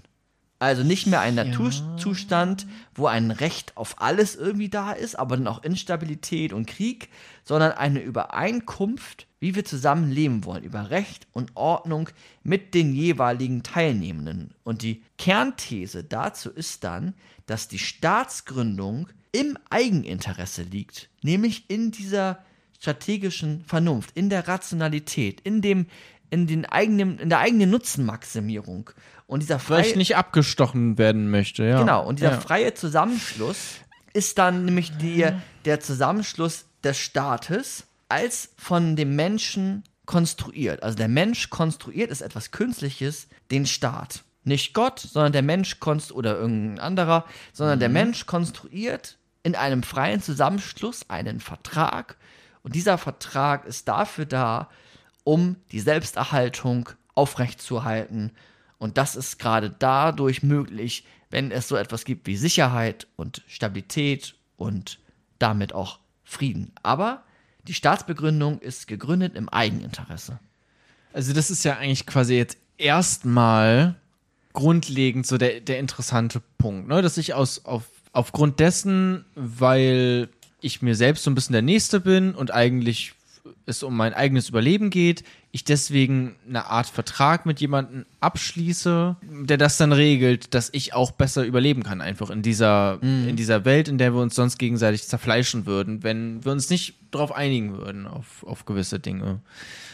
Dann ist jetzt aber natürlich die Frage, okay, wie kommen wir jetzt aber von, von da? Das ist noch sehr grundlegend, ne? Das hat jetzt noch nicht, das legt jetzt noch nicht unbedingt fest, dass es sowas wie eine Polizei gibt oder sowas, ne? Nee, noch nicht. Also das wäre jetzt so, wäre das jetzt der nächste Schritt oder? Nächste, der, das wäre der übernächste Schritt. Der nächste Schritt ist erst nochmal für mich zu gucken, also was, warum genau Eigeninteresse? Was meint jetzt wirklich Eigeninteresse? Also Eigeninteresse, du hast ja auch vorhin gesagt, wieso kooperieren wir nicht einfach alle miteinander? Und da sagt er, das, das würde ja nicht klappen. Durch diese Unsicherheiten, dass wir nicht wissen, wie der andere handelt, dass Kooperation unfassbar schwierig ist und wir uns nie sicher sind. Und da würde ich nochmal ein bisschen das argumentativ weiter begründen, warum der Staat diese Übereinkunft, diese Übereinkunft der Willenserklärungen eigentlich auf Eigeninteresse mit begründet ist. Und das würde ich mit den Gefangenen-Dilemma machen.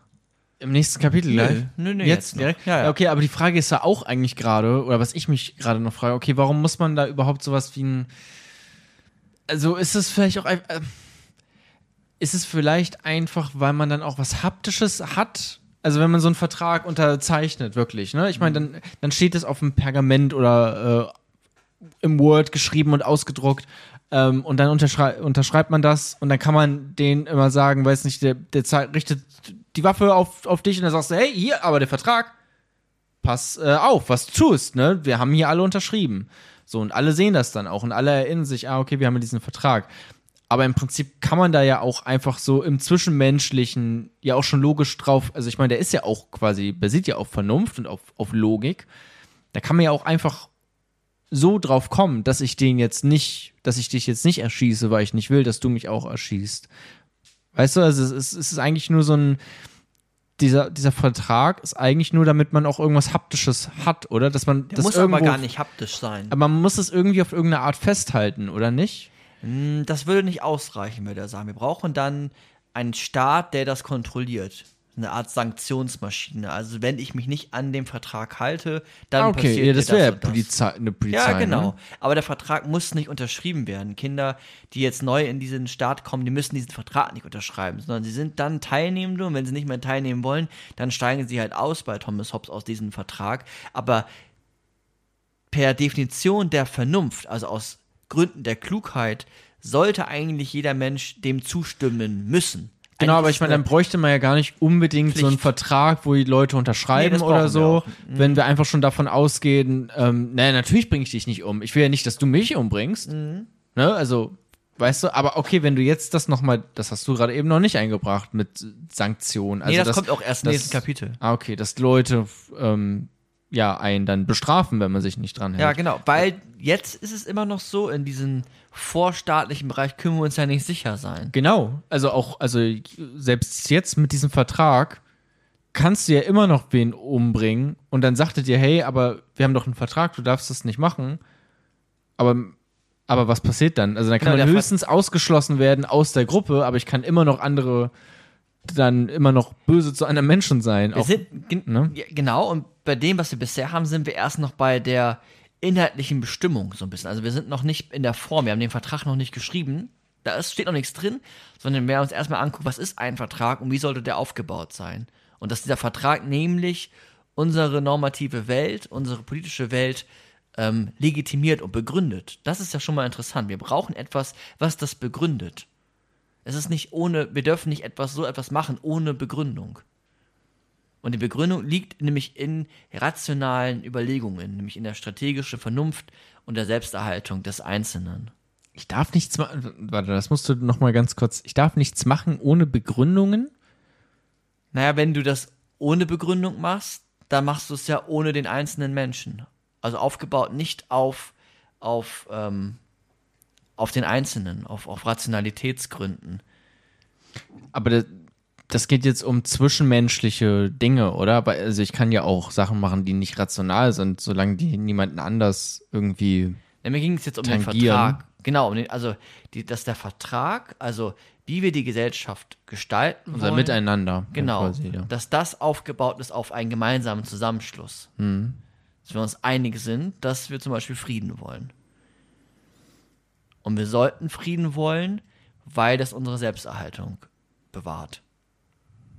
ja, okay. Und gleichzeitig ist der Mensch, und da kommen wir nämlich jetzt drauf, ähm, so dass halt diese, man könnte jetzt ja immer noch sagen, was ist mit dieser, ja, wir könnten doch einfach kooperieren, das wird schon alles irgendwie klappen. Da würde er sagen, das würde nicht klappen, ähm, weil dieses Eigeninteresse ja einfach sehr dominant ist im, im Menschlichen und wir uns halt nie sicher sein können, dass der andere sich nicht auch dran hält. Wir brauchen einen Staat, der das kontrolliert. Wir brauchen einen Staat, der Sanktionen ausschreibt, weil sonst wissen wir wissen nie, was der andere wirklich tut. Du kannst dir nicht sicher sein, dass ich nicht dich gleich umbringe. Du kannst dir nicht 100% sicher sein. Du kannst dir nicht sicher sein, dass äh, ich dir nicht 50 Euro jetzt klaue. Vielleicht tue ich dich nicht, aber ich klaue dir gleich 50 Euro oder wie auch immer. Du kannst dir nicht sicher sein. Er hat da noch ein Beispiel und das Beispiel wurde auch von den verschiedenen Ökonomen dann ausgebaut und ver, verfeinert und da gibt es da ganze Spieltheorien dazu, nämlich das Gefangenendilemma. Und das ist, glaube ich, auch ursprünglich, habe ich das zum ersten Mal bei Hobbes so entdeckt. Und das kann man jetzt, ich weiß nicht, ob du das kennst, an einem Nein, ich kenn das nicht. Okay, das ähm, kann man an einem kleinen Beispiel verdeutlichen. Ist auch gar nicht so kompliziert, aber es geht auch noch viel komplizierter. Aber bei den Gefangenen-Dilemma geht es darum, das zu unterstreichen. Das Eigeninteresse und die Unsicherheit. Also, wir haben zwei Gefangene. Beide haben jeweils, also ne, wir haben zwei Gefangene, die wurden gefangen, weil die von mir aus irgendwie jemanden umgebracht haben oder jemanden bestohlen haben und die werden verhört. Und in verschiedenen Räumen. Also die können nicht miteinander gerade sprechen, sondern die werden verhört in verschiedenen Räumen. Wir haben zwei Gefangene und beide haben jeweils zwei Möglichkeiten, werden denen aufgemacht, von dem der sie verhört. Entweder du gestehst oder du gestehst nicht. Also, die haben zwei Möglichkeiten, entweder gestehen oder nicht gestehen. Wenn beide gestehen sollten, unabhängig voneinander, dass sie miteinander reden können, aber wenn beide gestehen sollten, dann bekommen beide ein Jahr Gefängnis. Ja. Wenn beide gestehen, wenn wir beide sind eingesperrt und ich weiß, Jona gesteht, dann gestehe ich auch, dann bekommen wir beide ein Jahr. Wenn beide gestehen, bekommen wir beide ein Jahr. Das wird ihnen auch so gesagt. Wenn beide, ähm, wenn beide nicht gestehen, meine ich. Wenn beide nicht gestehen, bekommen beide ein Jahr. Das habe ich, das meinte ich. Sorry. Wenn beide nicht bes- bestehen, Gestehen. gestehen, dann bekommen beide ein Jahr. Genau.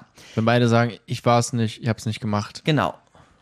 Dann Wenn kriegen beide bei- das sagen, kriegen einen. dann kriegen beide ein Jahr.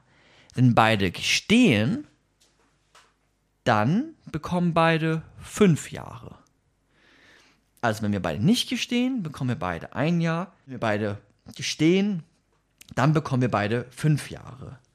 Jetzt ist es aber auch so, sollte einer gestehen, solltest du gestehen und ich nicht gestehen, dann bekommt der, der gesteht, also du, wirst freigelassen und der, der nicht gesteht, bekommt 20 Jahre. Also sollte einer gestehen und ein anderer nicht gestehen, dann bekommt der, der gesteht, wird freigelassen und der andere, der nicht gesteht, bekommt 20 Jahre. Ja. Okay, soweit? Es ist, wenn man das nicht aufmalt, ist das vielleicht ein bisschen komplizierter. Ja, ja, ich habe mich auch gerade versucht, mich schon wieder an den ersten Satz Ja. zurückzuerinnern. Ähm, aber okay, nee, nee, ich, ich, ich glaube, es ist noch in Ordnung. Und jetzt ist die Frage, also was, was mache ich? Ne? Also gestehe ich oder gestehe ich nicht?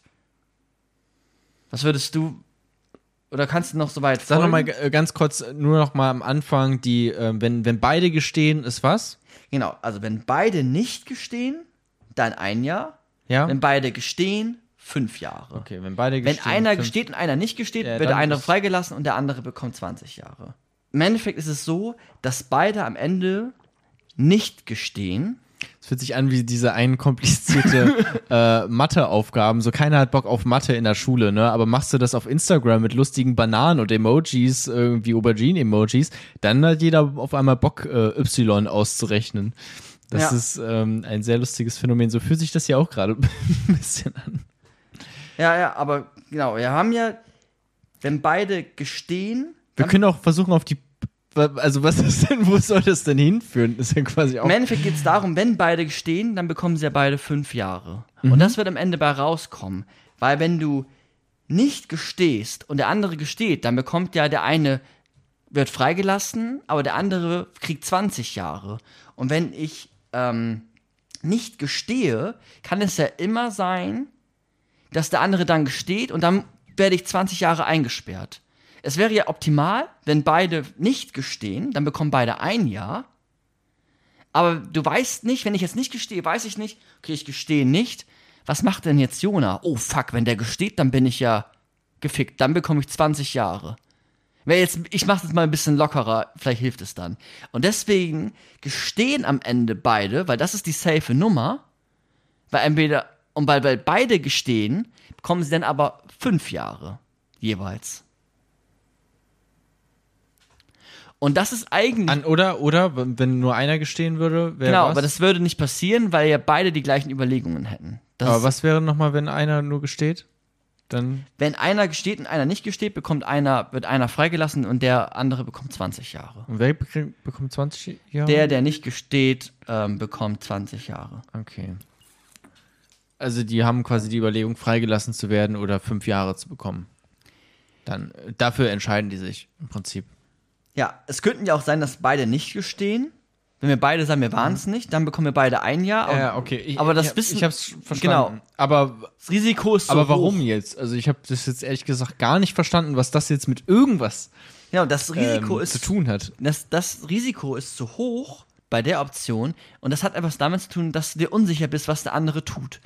Und aus Eigeninteresse nimmst du dann im Kauf, etwas von deiner Freiheit abzugeben. Es könnte ja auch sein, dass du nur ein Jahr frei, also dass du nur ein Jahr hast oder freigelassen wirst, aber du gibst diese Option lieber zur Seite, packst das weg, sondern nimmst diese fünf Jahre in Kauf, weil das die sichere Option ist. Du lässt ein paar Freiheiten weg, jemanden zu töten und nimmst die sichere Option in Kauf, Stabilität und Frieden. Weil du Angst vor diesen 20 Jahren hast. Also das Eigeninteresse ist auf, aus dieser Unsicherheit. Aus Aber dieser, es ist auch ein bisschen lustig, wie das Beispiel, das es veranschaulichen sollte, ist einfach komplizierter als das eigentliche. Ja, aber es ist eigentlich auch ganz logisch insofern, dass man das vielleicht kennt aus dem Kalten Krieg. Der Kalte Krieg war ja ein bisschen so, naja, die eine Partei, ähm, nehmen wir jetzt mal Amerika und die anderen irgendwie die Sowjetunion oder äh, Russland und die haben immer gegeneinander sich immer weiter hochgerüstet. Und dieses, diese gegenseitige Hochrüstung hat dazu geführt, dass, dass der Zustand immer schlechter wurde. Also beide haben im Endeffekt dann fünf Jahre bekommen. Sie hätten aber auch einfach da bleiben können, wo sie waren. Also normal haben wir ein gewisses Level 1 auf, an Kriegszustand. aber sie haben immer, dann hat, hat Russland ein bisschen hochgerüstet und USA, hm, rüsten die hoch, ich weiß nicht, also rüste ich wieder hoch. Dann so, ah, die könnten ja auch hochrüsten, ich rüste nochmal hoch. Russland denkt sich, ah, die rüsten wahrscheinlich auch wieder hoch, ich rüste nochmal hoch. Und die rüsten gegenseitig die ganze Zeit hoch und sind wieder auf dem gleichen Level, aber haben sich eigentlich nur geschädigt und hätten auch am Ausgangspunkt bleiben können. Ja. Ja. Ne? Und das sind dann diese, du machst das, weil es unsicher ist. Weil du dir nicht sicher bist, weil es keine, keinen dritten Faktor gibt, der da Kontrolle reinbringt, der da Sicherheit reinbringt, der nämlich den Staat. Weil, weil du Angst hast. weil du Angst hast. Das ist Weil du nochmal. ein- in dem einen Beispiel hast du Angst ähm, vor den 20 Jahren Gefängnis, die du bekommst. In dem anderen Beispiel hast du Angst vor dem roten Knopf, dass ähm, einer der beiden sagt, okay, wir, wir schmeißen jetzt eine Bombe rüber äh, zu Ja. euch, jetzt bei dem äh, Kalten Krieg Beispiel. Und ganz am Anfang die Natursituation, Naturzustand, ähm, da hast du Angst, dass du ermordet wirst. Plötzlich, einfach so. Genau. Ähm, weil Ressourcenknappheit und jemand will die Kokosnuss, die da liegt. Genau, und es ist ja sogar individu individuell, also sagen wir mal für Amerika, sogar vielleicht schlau gewesen, hochzurüsten. In dem Moment. Aber wenn man sich das Ganze anguckt, also vielleicht aus einer kollektivistischen Betrachtung, also beide Parteien, dann ist es eigentlich überhaupt nicht schlau. Und dann lass uns doch einen Staat ähm, oder eine dritte Partei da einbinden, damit so etwas wie diese Unsicherheit, diese Konkurrenz minimiert wird. Und das soll nochmal so ein bisschen unterstreichen und auch auf die Gegenwart bezogen sich das betrachten zu können, dass Eigeninteresse und Unsicherheiten und Wettkampf ja schon etwas sind, was wir immer noch wiederfinden und was auch Thomas Hobbes gesehen hat. Und diese Gefahr vor Gewalt oder vor diesen 20 Jahren, Ich denke ich denk auch gerade Ja. an, an ein anderes Beispiel, was mir jetzt fällt, weil es ist auch ein bisschen fiktiv jetzt gerade, ne? Aber ich meine, auch sowas wie Kohleabbau oder sowas, ne? Also ich meine, dann hat man ein, es gibt vielleicht irgendwo noch ein, ein Stück Land, was, was, oder auf hoher See beispielsweise, und das gehört ja allen, die hohe See. Und dann ist da vielleicht ein Platz, der ähm, von, äh, der, der super schön ist, so naturschutzwürdig eigentlich im Prinzip, aber da ist ganz, ganz viele natürliche Ressourcen. Und dann denkt man sich, na, vielleicht, okay, jetzt bevor ein anderes Land diese natürlichen Ressourcen ähm, Bergbau da betreibt und die wegnimmt, mache ich das jetzt mal lieber selber, weil sonst würde das ja auch irgendjemand anders machen, dann ist es ja eh egal im Prinzip. Dabei will ich das ja eigentlich nicht, weil eigentlich ist das ein schönes Naturschutzgebiet oder sowas, ne?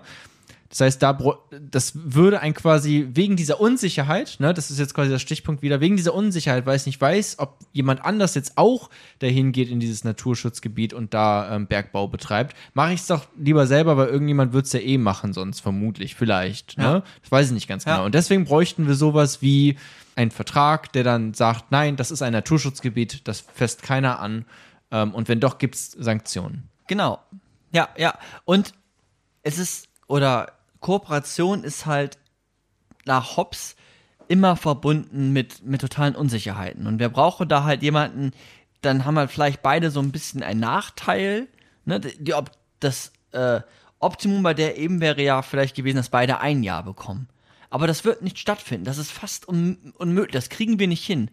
Und deswegen nehmen wir die fünf Jahre lieber beide und einigen uns darauf, dass wir ein bisschen von unserer Freiheit abgeben, aber dafür kommen wir dann schnell wieder, bei dem Beispiel des Gefängnisses, wieder in die Freiheit. Weil wir uns, wir können uns sonst nicht sicher sein. Das wird nicht klappen.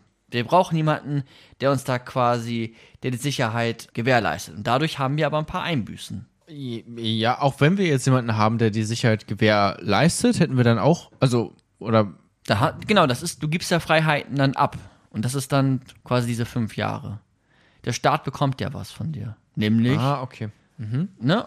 Und da, da sehen wir jetzt nochmal, dass die Staatsbegründung auf Eigeninteresse aufgebaut ist. Nämlich auf diese strategische Rationalität, auf diese strategische Vernunft. Es ist schlauer, ähm, dass beide fünf Jahre nehmen, weil wir dann nicht ähm, in so einen Kriegszustand gelangen. Oder dass wir die Unsicherheiten versuchen zu minimieren. Okay, soweit? Ja, aber das ist jetzt noch kein Vertrag im Spiel, oder? Nee, nee, der kommt jetzt gleich. Weil das klang gerade schon so, als wäre das jetzt schon irgendwie der Vertrag und das hat mich gerade ein bisschen verwirrt. Ach Aber so. nein, das ist jetzt einfach nur, das sind jetzt einfach nur schlauere Überlegungen, die, die man macht, um das alles so ein bisschen zu minimieren. So, Es- ne? es ist- also, es- man, man, man rüstet hoch, weil man sich unsicher ist, ob äh, die gegnerische Partei vielleicht jederzeit eine Bombe sonst rüber Mhm. schmeißt. Deswegen rüstet man sich hoch. Beide rüsten sich hoch, weil beide unsicher sind. Genau, also Vertragseinhaltung macht doch einfach aus Gründen der Vernunft einfach Sinn. So, das, das ist fast schon eine Pflicht, eigentlich Oder einen Vertrag erstmal zu haben. Genau, ne? einen Vertrag zu haben, genau. Und zum Beispiel der, der Philosoph John Rawls argumentiert in seinem Gebilde, also John Rawls ist ein Philosoph, der sich mit der Theorie der Gerechtigkeit befasst hat, den werden wir auch noch demnächst irgendwann machen. Ähm, und der argumentiert sehr, sehr ähnlich. Der baut auch alles auf die Vernunft auf. Also Menschen haben doch eigentlich sehr gute Gründe. Wir sind auch fast schon verpflichtet, das so und so zu tun, damit es, ähm, ja, damit unser Eigeninteresse quasi erfüllt werden kann. Das heißt, diese Vertragseinhaltung ist eigentlich unser, ja, versucht ein Maximum am Nutzen für uns selbst herauszukristallisieren. Und dafür brauchen wir aber jetzt, damit sich auch wirklich alle dran halten und diese Unsicherheit minimiert wird, brauchen wir diesen starken Staat. Dafür brauchen wir den Leviathan. Dafür brauchen wir eine Sanktionsgewalt. Dafür brauchen wir eine Maschine von Staat, die stark genug ist, mächtig genug ist, um alles zu kont kontrollieren, damit das auch wirklich alles so klappt, damit sich jeder dran hält. Wir brauchen. Aber ja schon auch äh, immer noch Dinge, die wir auch gemeinschaftlich so wollen. Ne? Es ist jetzt Mit nicht dem im luftleeren, also nicht, nicht einfach Luft- so nein. Äh, beschlossen, okay, es gibt jetzt irgendjemanden, der irgendwas bestimmt, sondern es ist ja schon auch immer noch auf Vernunftgründen und aus von dem Einzelnen heraus. er muss das Eigeninteresse bewahren. Es geht um Frieden. Ja, okay. Aber das erklärt es auch, warum es gerade bei so, du hattest es mit dem Kalten Krieg, USA gegen die UdSSR, warum es dann zu so einem Hochschaukeln kam, weil es gibt ja nichts Größeres als diese beiden, das sind ja schon die Weltmächte Ja. zu der Zeit auch gewesen. Es gab da nichts, was dann noch da drüber stehen würde, was sagen würde, okay, schließt jetzt mal einen Vertrag gemeinsam und ähm, ich kontrolliere euch. Weil das waren ja schon die Kontrolleure, ne? Genau, deswegen auch Gefangenen-Dilemma. Dilemma, weil Konkur äh, Kooperation unfassbar schwer ist. Das, sind die, also das, das ist im Endeffekt das Dilemma da drin. Die, die Kooperation da drin ist so schwer. Und wir können uns halt nie ganz sicher sein, haben wir jetzt beide äh, ein Jahr oder habe ich auf einmal 20 Jahre und der andere kommt frei. Genau, das, das ist diese Unsicherheit. Ja, ja. Okay. Weil das ist ja die Option. Entweder habe ich auf einmal Ja. beide ein Jahr oder ne? Und deswegen nehmen wir, deswegen gestehen wir beide und kriegen die fünf Jahre. Aber dann wäre wär, wär Thomas Ho Hobbes vermutlich jemand, der schon dann auch für eine Weltregierung plädieren würde, oder? Oder zumindest für sowas wie eine äh, UN oder auch eine, eine also die Vereinten Nationen, ne? Also alle äh, Nationen auf dieser Welt, die sich auf eine Art Vertrag einigen und dann vielleicht, ja, vielleicht sogar auch eine eigene ähm, Armee haben oder sowas. Also ja schon auf eine Art Weltregierung, dann würde es ja hinlaufen ich aus auch, seiner hab ich auch Perspektive. Über, ja, habe ich auch überlegt. Kann ich mir auch vorstellen, dass er sich das grundsätzlich äh, denken kann. Grundsätzlich geht es aber bei Ihnen jetzt erstmal äh, um die Verhältnisse in England, also dass wir erstmal England vereinen. Und alles, was da nicht quasi dem Staat zugehörig ist, also außerhalb des Staates, ist dann wieder quasi Naturzustand. Da ist Krieg aller gegen aller. Aber klar, je größer der Leviathan wird, desto mehr Frieden Der Leviathan ist der, der starke Staat. Ja. Also wenn England sich mit Frankreich zusammentut und da baut sich der Leviathan auf, auf den wir im nächsten Kapitel jetzt endlich auch kommen, ist wieder mehr Frieden. Ist wieder mehr Frieden, ist wieder mehr Frieden, wie so, eine, äh, wie so ein Stapel. Genau, oben. das Ding ist nur, dass sich ja, es gibt ja mehr als einen Staat dann auch. Also der Staat an sich wird ja plötzlich dann selber zu einem Art Individuum, was ein ähm, Interesse hat und auch ein äh, Überlebenstrieb dann auf eine Art und Weise. Weißt du, das ist ja dann quasi diese USA gegen UdSSR-Geschichte. Na, da haben wir dann plötzlich einen starken Staat, okay. Innerhalb dieses Staats regelt ähm, der die ganzen Individuen, die dort leben, als eine Gesellschaft. Aber es gibt ja halt mehrere davon jetzt mittlerweile, ähm, die sich untereinander ja auch bekriegen. Und darüber gibt es dann halt nichts, was diesen, so ein Super-Leviathan quasi in diese Weltregierung. Genau, und, und aus Vernunftgründen wäre es eigentlich klug, dass die Menschen sich zusammenschließen und einen Vertrag über ein Leviathan. Ja, Also am besten vielleicht sogar alle Menschen, ja. ja. Müs also müsste dann ja jetzt eigentlich Ja, eigentlich schon. das Ja. würde ich meinen. ne? Ja, ja. Ganz genau. Und wie der Leviathan, dieses Ungeheuer, aussehen kann und wie der Vertrag jetzt im Genauen ausschaut, nachdem du schon so oft gefragt hast, ähm, das schauen wir uns im, im letzten Kapitel für heute an.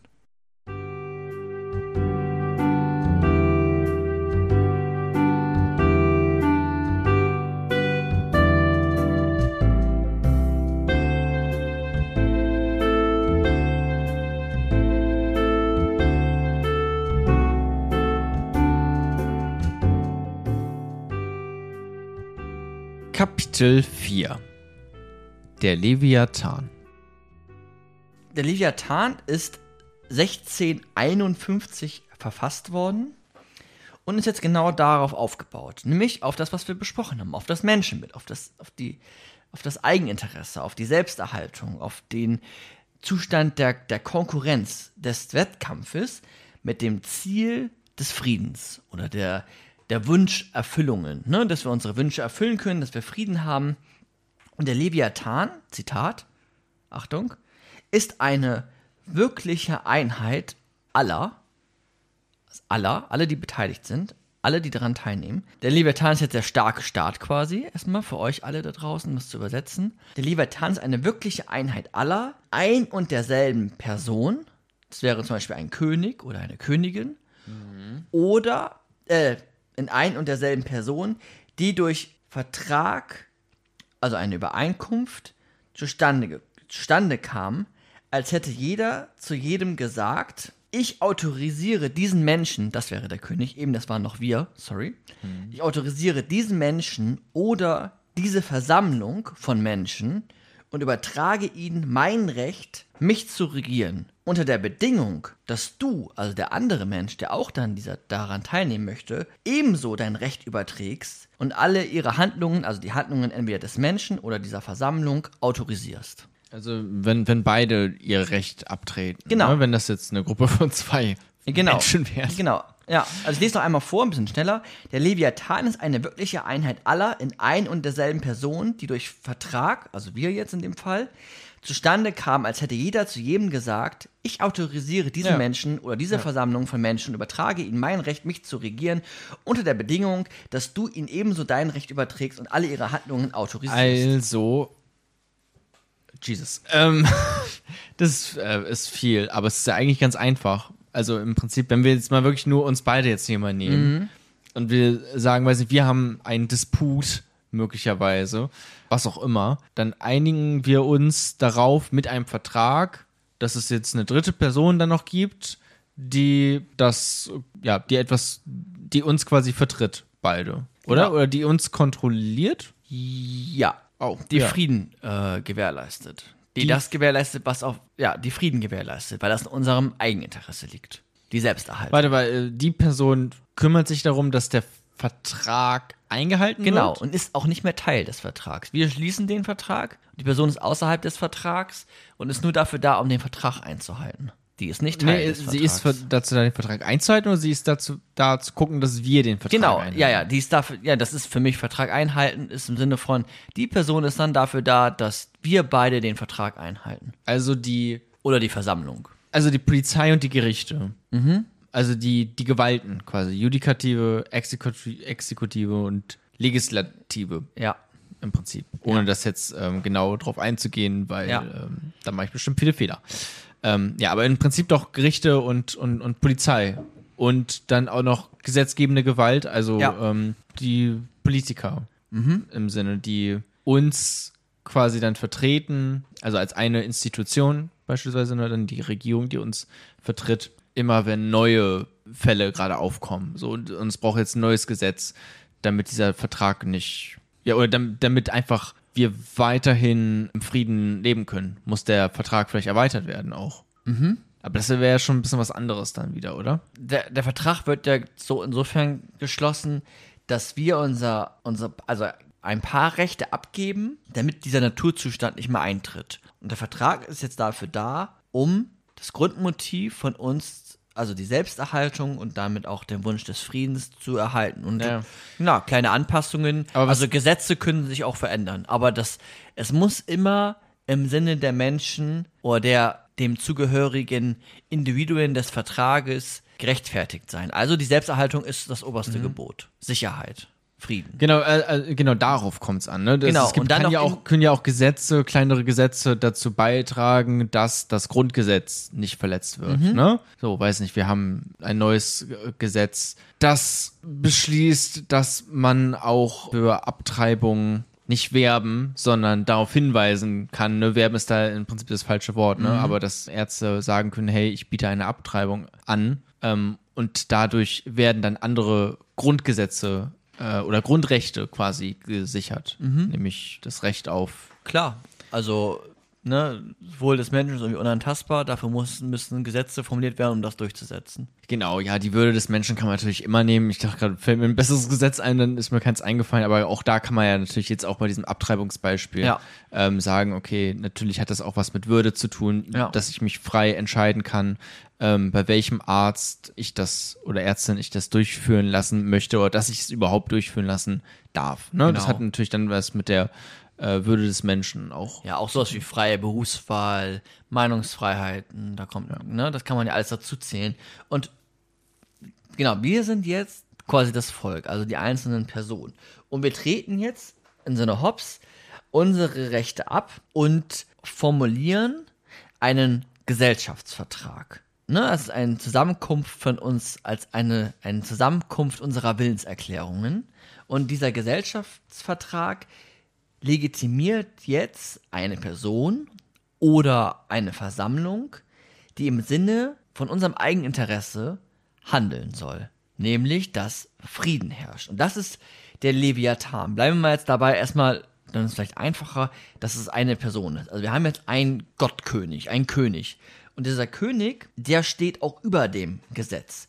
Weil der darf zum Beispiel sanktionieren. Das ist quasi wie so eine Sanktionsmaschine. Also wenn man ne, das ist quasi der, der, der Führer, der ganz oben Das so- Gewaltmonopol. Genau, das ist das Prinzip, Ne? Gewaltmonopol. Also man gibt sein Recht, ähm, anderen weh zu tun, Ja. ähm, ab an dann diese dritte Person, ähm, die das dann aber tun kann, falls du nämlich doch mir weh tust, dann kann diese Person dir wehtun. Diese, diese dritte Person Genau. sozusagen Genau. als, als Strafe dann. Genau, und es ist, es ist unabhängig von dem und es ist, also es ähm, erhebt Gesetze, es äh, nimmt Gesetze zurück, verabschiedet, verab, verlässt Gesetze, verabschiedet Gesetze. Verabschiedet Gesetz so, fü- führt sich auch durch, ne? Also Genau. äh, Exekutive Genau. dann wird. ja, es, ne? genau. Er, er, er setzt Gesetze durch, ähm, er darf Gewalt ab anwenden und er ist auch unabhängig der Gesetze. Der Leviathan. Jetzt Genau, der Leviathan, er ist, er ist unabhängig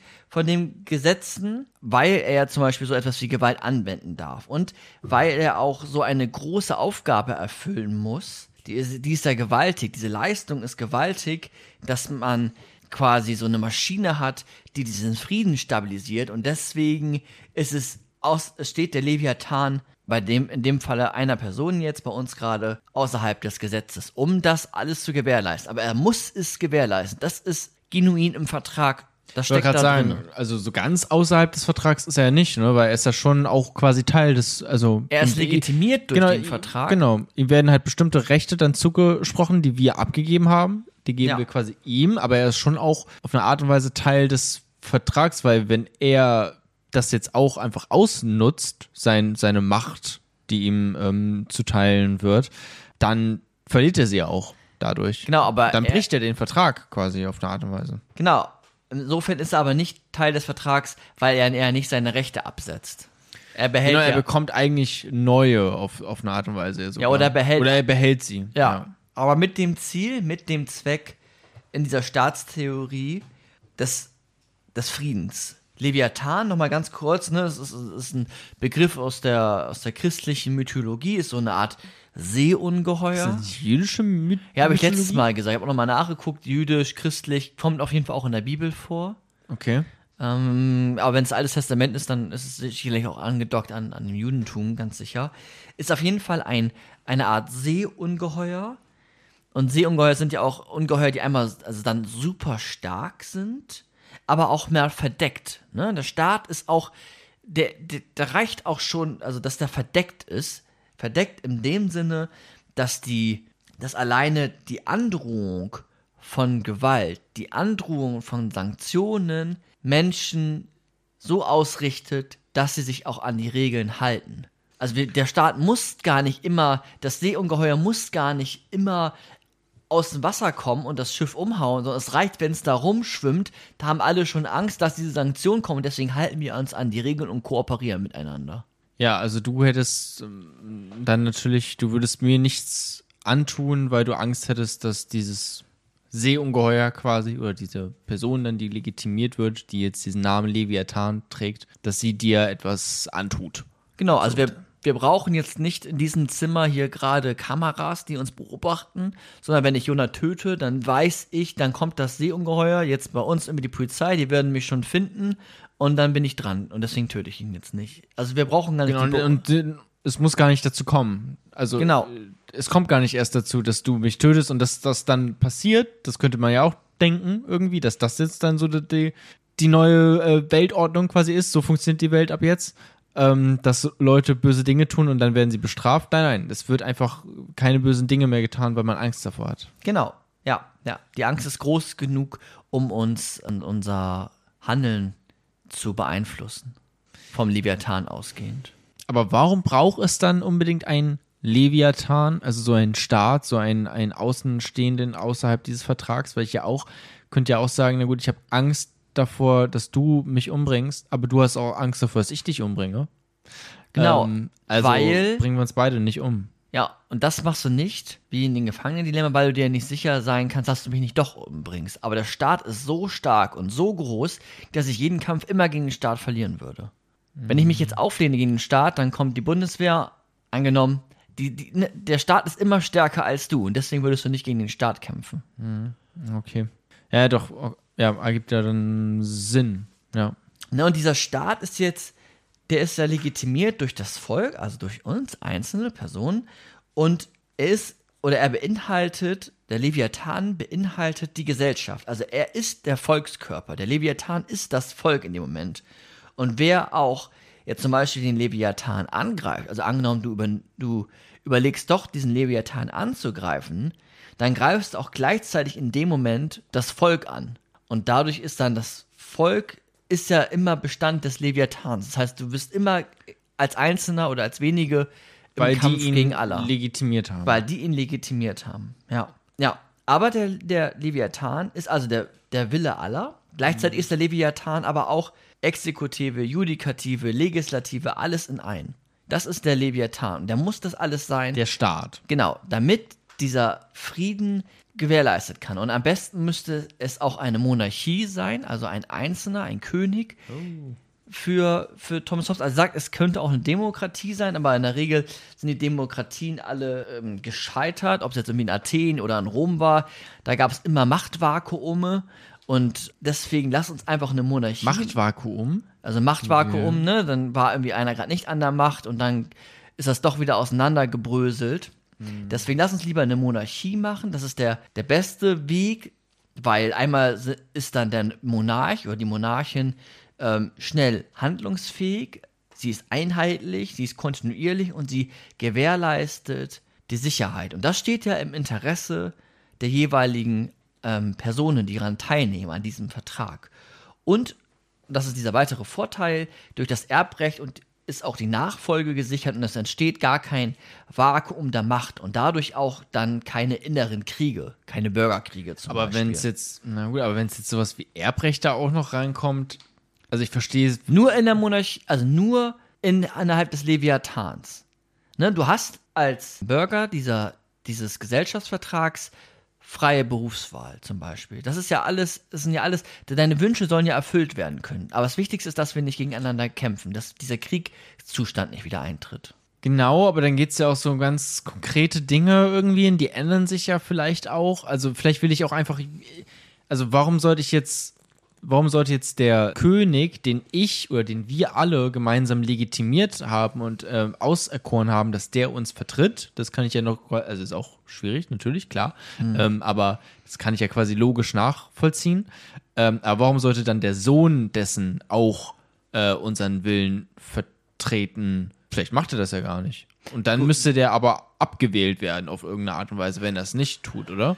Gut, wenn er es gar nicht tut, dann begibt, äh, begeht er Vertragsbruch. Also wenn er den Gesellschaftsvertrag nicht mehr einhält, dann fällt natürlich die Legitimation weg. Also wir legitimieren, wir legitimieren, wir rechtfertigen natürlich nur den, der sich auch an den Vertrag hält. Es, also es macht natürlich klar, ergibt es Sinn bei so ganz grundlegenden Dingen, die vielleicht jetzt auch gar nicht so kompliziert sind. Irgendwie, okay, der soll halt darauf achten, dass wir uns hier unten nicht alle ähm, abmurksen. So, klar, okay. Ne, ich denke mal, das würde auch der bescheuertste Diktator vielleicht irgendwie drauf achten. Ne? Aber wenn es halt ein bisschen komplizierter wird, wo es vielleicht auch was mit Meinung zu tun hat und auch mit der Meinung dann von einem Volk oder von einer Gesellschaft, wie, ja, wollen wir bis 2030 aus, dem, aus der Kohle aussteigen in Deutschland, ne? Da müsste ja dann auch dieser Leviathan auf äh, der Seite des, des Volkes sein, eigentlich, Nein. ja. Warum nicht? Nee, das Recht hast du abgegeben. Kohleausstieg, das Recht, das, das hast du abgegeben. Aber warum? ja, das ist jetzt im Aber dann ist es ja nicht mehr. Hauptsache Frieden.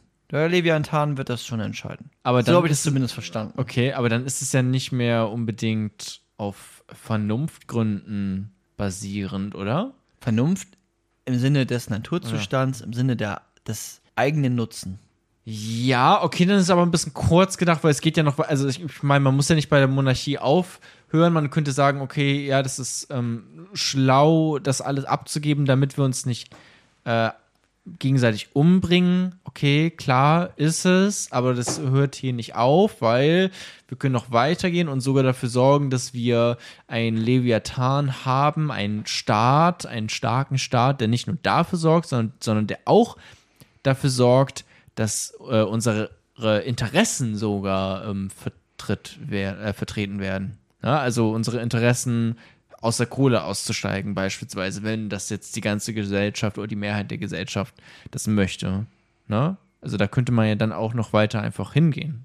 Da sind wir ja auch, wir leben ja auch in so einer Demokratie, wo wir quasi gemeinschaftlich eine Regierung äh, wählen, die dann unser Interesse, äh, unser Interesse auch tatsächlich vertritt. Ne? Nicht nur das Interesse Ja, aber da- von so Grundbedürfnissen, sondern wirklich von. Ja, ja, das ist dann der, also, er sagt, ja klar, man kann auch diese Versammlungen demokratisch machen, aber dann, dann gesch- es ist sehr schnell wieder die Gefahr, dass Konflikte entstehen, dass verschiedene Meinungen aufeinander. Aber so, aber warte mal, aber. Also ich meine, ich habe gerade so getan, als wäre Kohleausstieg auch irgendwie so, als wäre das so eine Meinung oder so, aber im Prinzip geht es da ja auch ums Überleben. Ne? Also der Leviathan müsste ja schon auch so handeln eigentlich. Aber ich meine, du kannst ja auch eine unterschiedliche, du kannst ja auch eine andere Auffassung da, dazu haben, aber dann ist sie vielleicht auch einfach falsch. Also ich meine, der müsste doch schon auch so handeln, wie die Gesellschaft das möchte, oder nicht?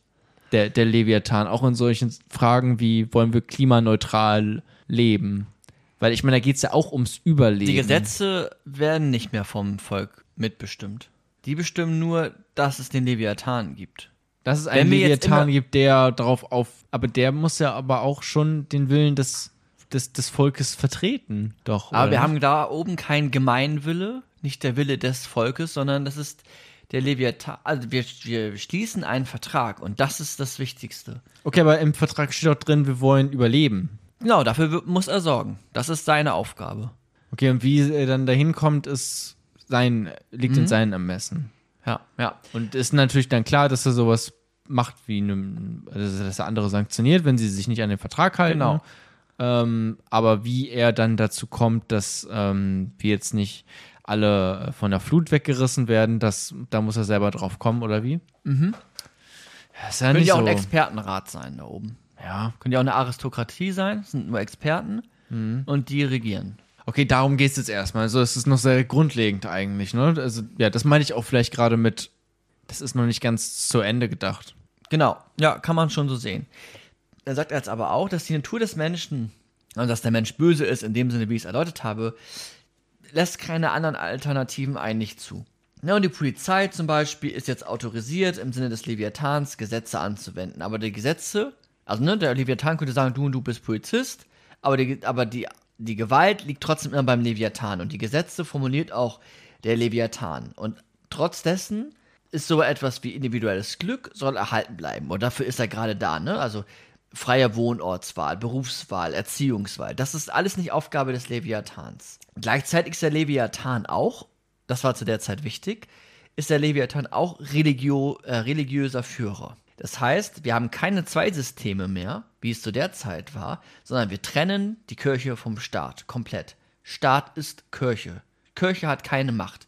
Der Leviathan ist der, der die Gesetze macht. Der Leviathan ist der, der die Gerichte macht. Nicht die Kirche macht Gerichte, nicht die Kirche macht Gesetze, sondern der Leviathan ist der gesamte Oberhaupt.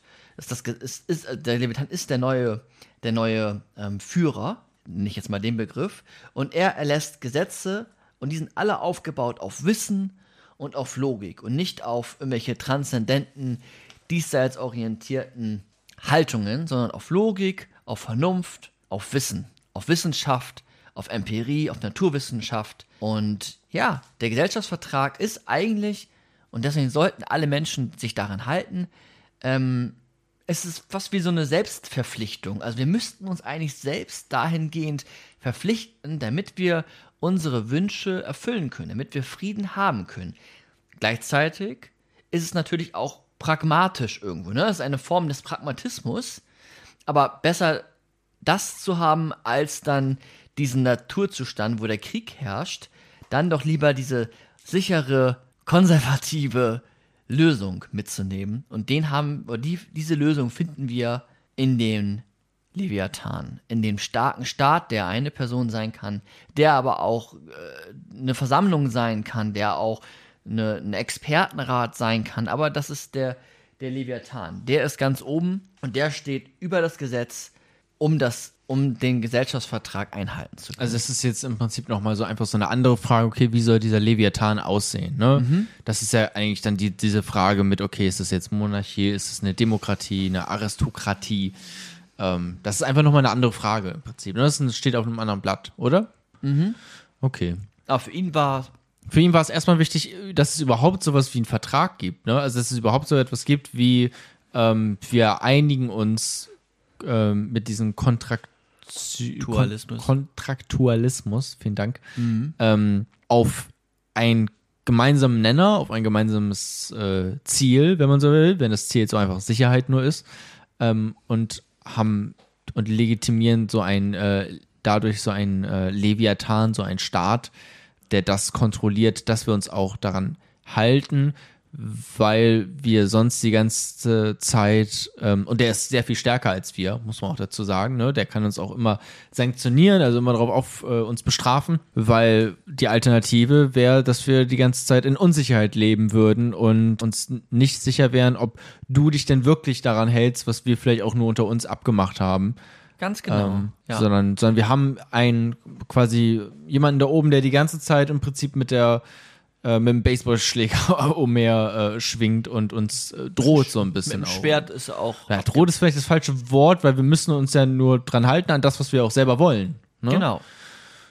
Ja. Ja. Ja, und die Ironie dabei ist auch, dass, dass unsere Vernunft uns eigentlich dazu zwingt. Also aus logischen Gründen, wenn wir nicht selber im Widerspruch gelangen wollen, müssten wir eigentlich diesen Leviathan nach Thomas Hobbes annehmen, weil er dafür da ist, dass wir unser innerste Grundmotiv erfüllen können, nämlich die Selbsterhaltung. Dafür ist der große Staat da. Wenn wir davon ausgehen, dass es dass sowas wie eine Unsicherheit auch gibt, ne? Und Ja, ja, wir haben ganz, Angst- ganz viele Prämissen Ja, gerade geschluckt. Wir haben sehr, sehr viel geschluckt, um das mitnehmen zu dürfen. Aber die Prämisse ist ja eigentlich, der Mensch ist böse. Ne? Das, oder? ja, klar. Wir haben ja schon mal eine Vertragstheorie gemacht, da gab es keinen Leviathan, das war Rousseau. Der hat nämlich gesagt, der Mensch ist von Natur aus gut. Gut, und was war da? Die, ähm, wo kam es dann hin? Was war da am Ende des. Am Ende war es ein Gemeinwille. So eher sozialistisch, aber kein Sozialismus. Aber Mhm. es war eher ein Gemeinwille. Dass wir alle gemeinsam kooperieren, dass erst die Gesellschaft, äh, gesellschaftlichen Zustände so etwas wie Neid und Ruhmsucht erzeugen und gar nicht im Menschen angelegt sind. Ja, das finde ich immer sehr interessant. Also, ne, das ist einfach, ähm, je nachdem, was man für ein Menschenbild hat, kommt man dann auch zu unterschiedlichen Ja. Schlüssen, auch äh, politisch natürlich zu unterschiedlichen ähm, Weltbildern, die man dann hat. Und ähm, Ja. ja, kann man auch vorstellen, dass Leute einfach, die also Welt, das Weltbild haben, dass der Mensch böse ist, die neigen dann auch, also und auch denken so, der, der Mensch ist quasi wie ein Wolf, der andere zerfleischt und sich untereinander zerfleischt. Die neigen dann vielleicht eher dazu zu sagen, okay, wir brauchen einen starken Staat. Das ist es ja auch Ja. die ganze Zeit, worum es geht, ne? Beim Leviathan, du hast ja auch gesagt, vorhin starker Staat. Ähm, und nicht irgendein Staat, ne, sondern schon einen starken Staat, auch der hart durchgreift. Ein Ungeheuer. Ja, so, das, Also auch einen, der uns Angst macht. Genau. Ohne die Gewalt anwenden zu müssen, weil wir die Angst groß genug ist. Das Ungeheuer schwimmt die ganze Zeit. Genau, was mich halt einfach natürlich an rechte Leute erinnert. Ne? Also Menschen, die rechts sind, kann ich mir schon vorstellen, auch tatsächlich, dass die denken, äh, die Welt ist böse und deswegen braucht es so etwas wie einen Diktator, der ähm, alle kontrolliert und streng ist und durchgreift und, ähm, und eine Richtung angibt. So, weil der Mensch ist, ist böse und ähm, auch verwirrt und, und einfach nicht so schlau, wie er denkt oder sowas, ne? Aber gleichzeitig andere Leute, die links sind, die ähm, Da kann ich noch mal ganz kurz was dazu Ja. sagen. Merk dir mal kurz, was du sagen wolltest. Das findet man ja auch oft. Ich habe das vorhin gesagt. Ich weiß nicht, ob du es bemerkt hast, aber ich habe ja gesagt, dass der Staat, der Leviathan, das Volk ist. Und das machen ja Diktaturen, Diktatoren ganz oft. Oder auch ähm, Donald Trump hat das in einer Rede damals gesagt, dass er ist ja das Volk. Ich bin das Volk und wenn ihr mich angreift, greift ihr euch selbst an. Das ist ja ganz perfide, weil man dann ja den Diktator gar nicht mehr angreift, weil man sich dann ja selbst angreift. ja, Ja. genau, das ist ja Also ich bin nicht für das Volk, sondern ich bin das Volk. Das ist ein Unterschied. Ne? Obama war für das, in der, zu der Zeit, hat, Obama hat mal in einer Regel, glaube ich, gesagt, ich bin für das Volk. Und äh, Trump hat gesagt, ich bin das Volk. Und wenn ich das, wenn ich der Volkskörper bin und ihr greift mich an, dann greift ihr immer auch ganz Amerika an. Also das ist da, ne, und das ist das so ein bisschen, was du meinst, dieses rechte, nationalistische, was man genau und dann halt auch die Frage, kann. okay, wie wie äh, füllt man quasi so so etwas wie einen Staat? Ne, macht man so einen, also ne, ein Vertrag ist ja per se eigentlich gut, ne, würde ich jetzt auch mitgehen. Dann ist natürlich dann die Frage, okay, Monarchie, Diktatur, Demokratie, das ist ja so ein bisschen auch das. Genau, aber Frage, immer ne? bei ihm, bei Thomas Hobbes, immer absolutistisch. Also schon sehr wegen Immer. seinem Menschenbild. Genau, Weil er also denkt, auch- die Welt ist böse. Ja, ja. Deswegen braucht es so etwas, Genau, also dass es stark jede ist. Demokratie müsste absolutistisch sein. Jede Monarchie, jede Autokratie, alles müsste immer absolutistisch sein. Jede Genau, und, und, und, Linke haben nicht so ein Weltbild, würde ich jetzt mal unterstellen, dass Linke eher sagen, der Mensch ist von Natur aus gut, der kooperiert und deswegen ist so etwas wie ein Kommunismus überhaupt möglich. Da würden ja vermutlich Rechte sagen, nee, sowas wie ein Kommunismus, wo ähm, es vielleicht einfach wenig bis gar keine Hierarchien gibt, ähm, würde nicht funktionieren, weil wir würden uns gegenseitig zerfleischen wie Wölfe.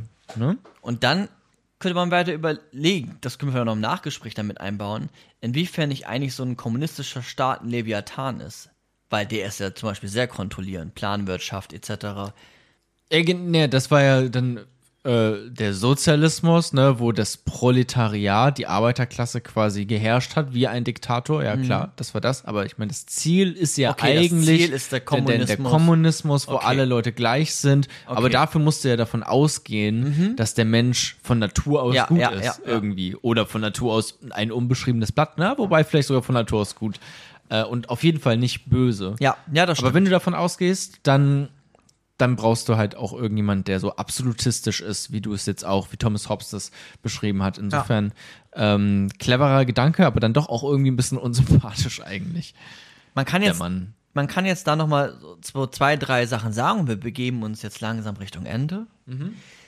Einmal, wir haben in diesem Leviathan eine sehr durchdachte Rechtfertigung von Herrschaftsverhältnissen. Eine sehr durchdachte Rechtfertigung von Machtverhältnissen. Wir haben aber gleichzeitig auch keine Gewaltenteilung. Ne? Der Leviathan ist die gesamte Gewalt. Aber die Gewalt ist aufgebaut auf den Vertrag für die Mitglieder. Wenn du nicht daran teilnehmen willst, bist du halt kein Mitglied des Vertrags. Dann bist du aber auch gegen den Leviathan. Dann bist du in diesem Naturzustand noch. Aber wenn du Teil, also wenn du Frieden haben möchtest, dann sei, sei Mitglied, schließ dich diesem Vertrag an. Und dann bist du aber auch ähm, Teil dessen und gibst ein paar Rechte ab.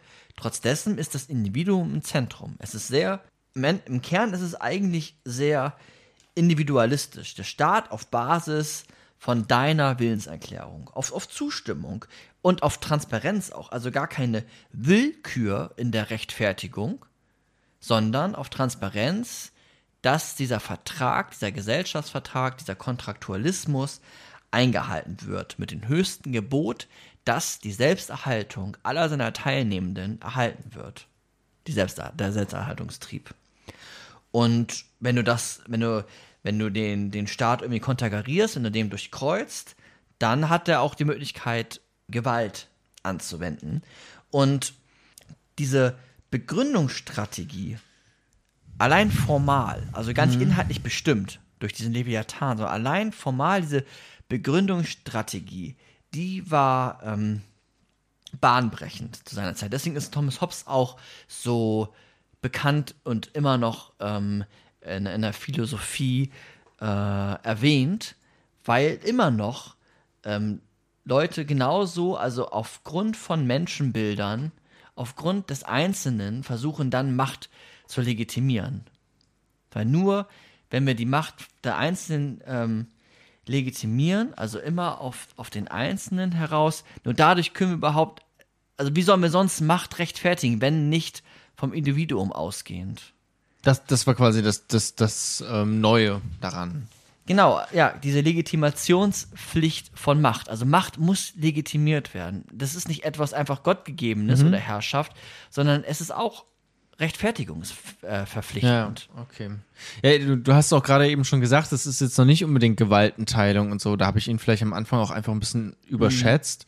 So, das ist schon ja absolutistisch. Da müssten wir gleich noch mal. Du hast auch gerade gesagt, ähm, wir haben ja noch dieses das zweite Format, was wir momentan immer aufnehmen, Ja. den Aufnahmeschluss. Ich glaube, da werden wir gleich mal dran Meint auch, anknüpfen ähm, und da noch mal ein bisschen drauf eingehen. Okay, ähm, ja, was äh, wie, wie, wie, genau differenziert man da jetzt eigentlich äh, genau nochmal bei, bei dieser ganzen ähm, Geschichte mit dem, mit dem Staat? Also ich habe da glaube ich auch noch ein paar, ich noch mal ein paar, ähm, ich muss da noch mal ein paar Sachen nachfragen, glaube ich.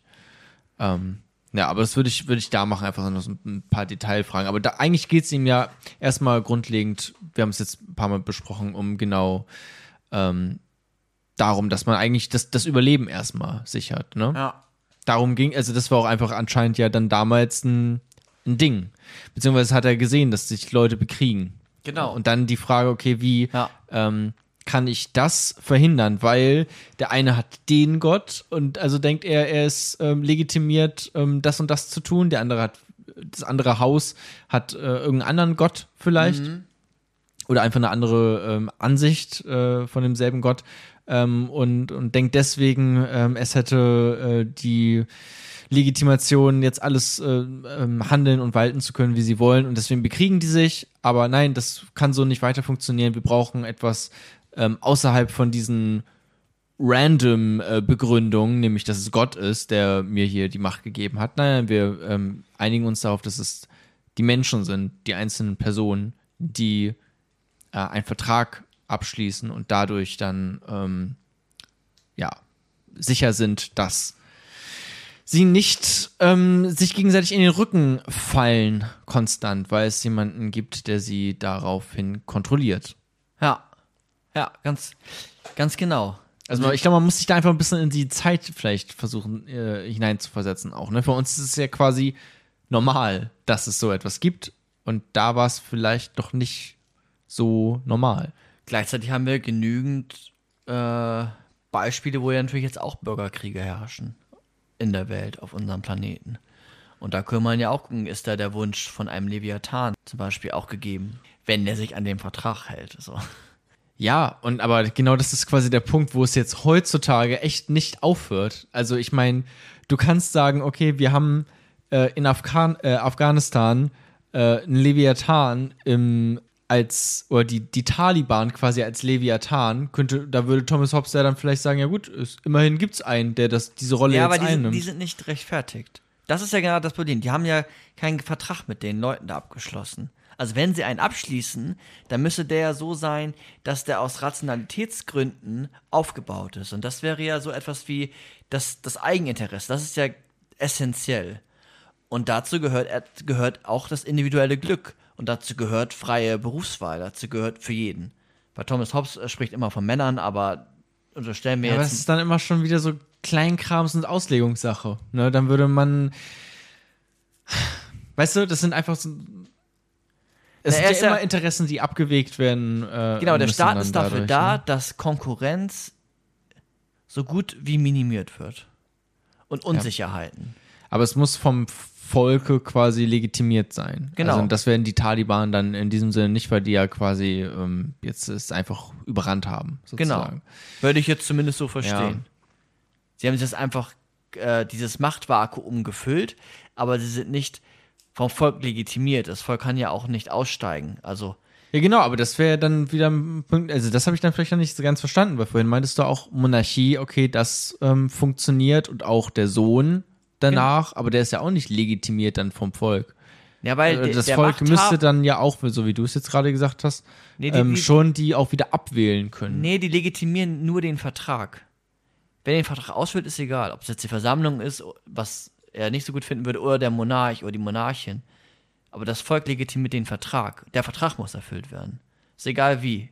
Aber der Vertrag, also egal von wem, meine ich. Aber der Vertrag, das, das muss erfüllt werden. Das ist das Entscheidende. Okay, aber dann könnten ja auch die Taliban sagen, ja, wir, wir erfüllen den Vertrag. Genau, klar. Dann kannst du, also du kannst jeden Namen da hinsetzen. Frage ist, aber Stand jetzt würden sie ja in der Situation nicht diesen Vertrag erfüllen. Es gibt ja diesen Vertrag nicht. Achso, es gibt gar keinen Vertrag. Ja, außer der Vertrag ist halt, wir wollen nicht, ähm, dass ähm, wir uns untereinander umbringen. So. Und deswegen braucht es einen, der darauf achtet, dass das nicht passiert, wenn man jetzt so ganz grundlegend wieder bleibt. Ne?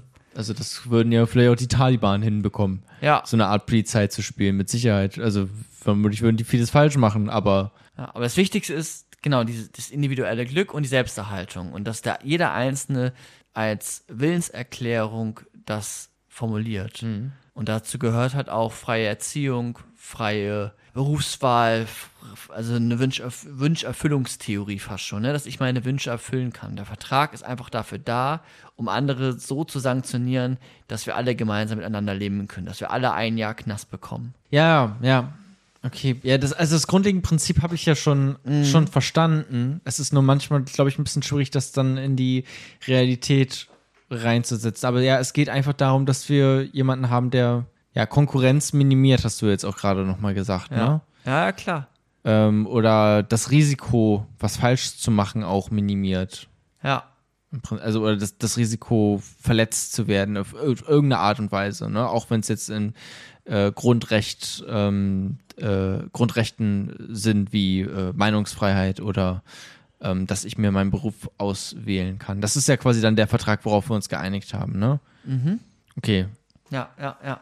Aber klar, also die, Gef die Gefahr. Hätten, äh, hätte Afghanistan so einen Vertrag und die Taliban würden ankommen, dann würden die den ja vermutlich auch nicht bedienen. Und insofern wären sie auch nicht legitim. Mhm. Und wenn sie ihn bedienen würden, wären sie aber auch nicht die Taliban mehr plötzlich, ne? Genau, Also dann ja. wären sie ja auch einfach, ähm, ja, dann wären sie nicht mehr das. Ja, ja.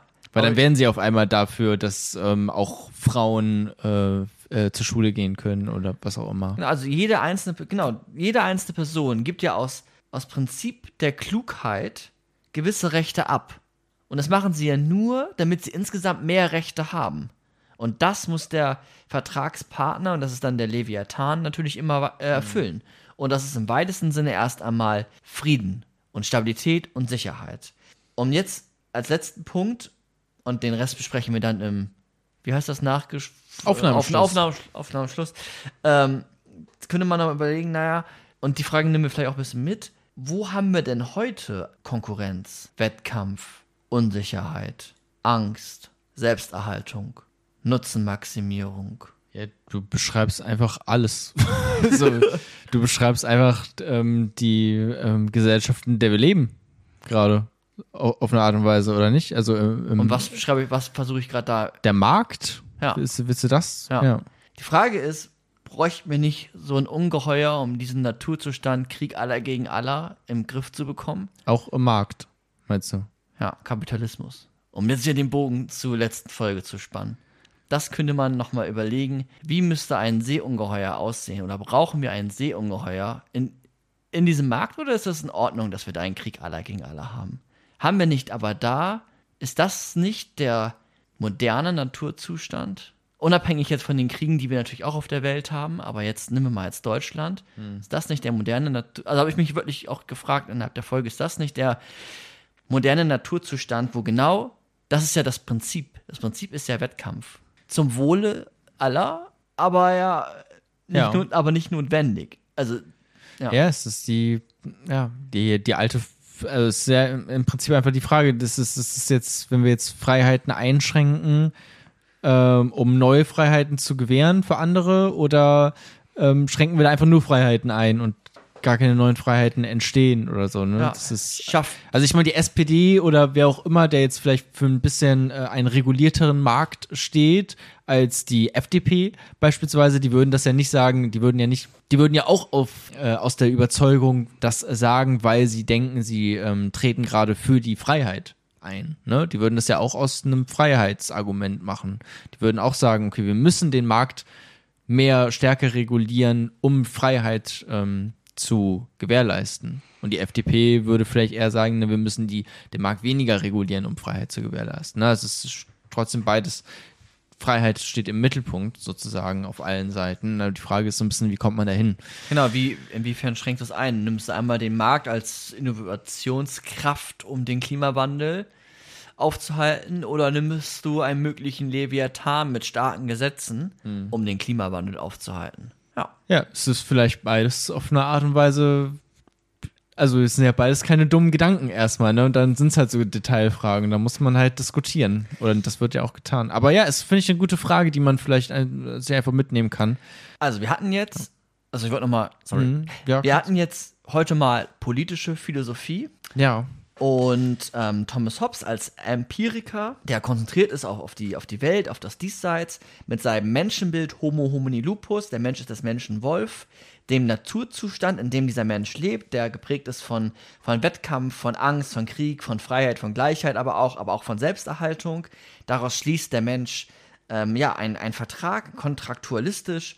Das macht Sinn, weil wir unsere strategische Vernunft uns bedienen und die gebietet uns, also die Vernunft gebietet uns, einen Vertrag zu schließen, damit wir so etwas wie Frieden und Selbsterhaltung uns selbst erfüllen können. Und dieser Vertrag muss absolutistisch sein. Dieser Leviathan, der aus diesem Vertrag entsteht, absolutistisch, weil die Aufgabe zu groß ist, auch ganz einfach gesagt. Die Aufgabe ist zu groß. Wir können da nicht kleine, kleine Leviathane hinpacken, sondern wir brauchen einen großen Leviathan, einen starken Leviathan, ein Seeungeheuer, weil sonst haben wir das Schwarzfahrerproblem. Dann fährt doch wieder jemand schwarz und wir sind uns irgendwie unsicher. Nee, wir brauchen einen starken Staat, sonst haben wir das Schwarzfahrerproblem. So heißt Das das heißt dann absolutistisch auch in diesem Kontext einfach. Absolute Herrschaft, absolute Macht, unabhängig des Gesetzes, vollkommene Sanktionsmöglichkeiten. Solange er sich aber auch an diesem Vertrag hält. Ne? Genau, aber Exekutive, äh, Legislative, Judikative, alles zusammen. Erst John Locke, für euch, die da draußen mehr wissen, erst der hat diese Gewaltenteilung hier hineingebracht, auch ein Engländer Ja. nach äh, Hobbes. Und das, ja, haben wir dann in seinem Sinne, erfüllen wir das am besten, diesen Souverän, souverän, weil er auch legitimiert ist durch das Volk in einer Monarchie. Und das ist Thomas Hobbes und diese Ideen von Vertragstheorie, von Naturzustand, finden wir noch immer ganz häufig in der politischen Philosophie in der Gegenwart. Und ja, Ja, ähm, vielen Dank, Micha, dass du dich ähm, darauf vorbereitet hast und das hier ähm, präsentiert hast, was du dir jetzt in den letzten Wochen äh, dir angelesen hast, dann ja auch nochmal. Ne? Ich, oder konntest, kanntest du das schon aus deinem Studium äh, zufälligerweise, Thomas? genau, einiges, einiges aus dem Studium und nochmal wieder reingeguckt. mal reinguckt. Ja, es ist ein bisschen schwer, sich manchmal hineinzuversetzen Ja. in das Ganze, weil wir einfach jetzt schon so äh, viel weiter sind. Ne? Ich habe auch vorhin dann, hast du jetzt auch gerade nochmal gesagt, ne, mit Gewaltenteilung und so, das kommt philosophisch gesehen eigentlich alles viel später. Äh, oder zumindest etwas später. Ähm, erst dann darauf aufbauend dazu, aber für uns ist das schon so selbstverständlich irgendwie. So, man, man wird hier in dieses System geboren und ähm, ist ja jetzt Ja. auch nicht schlecht.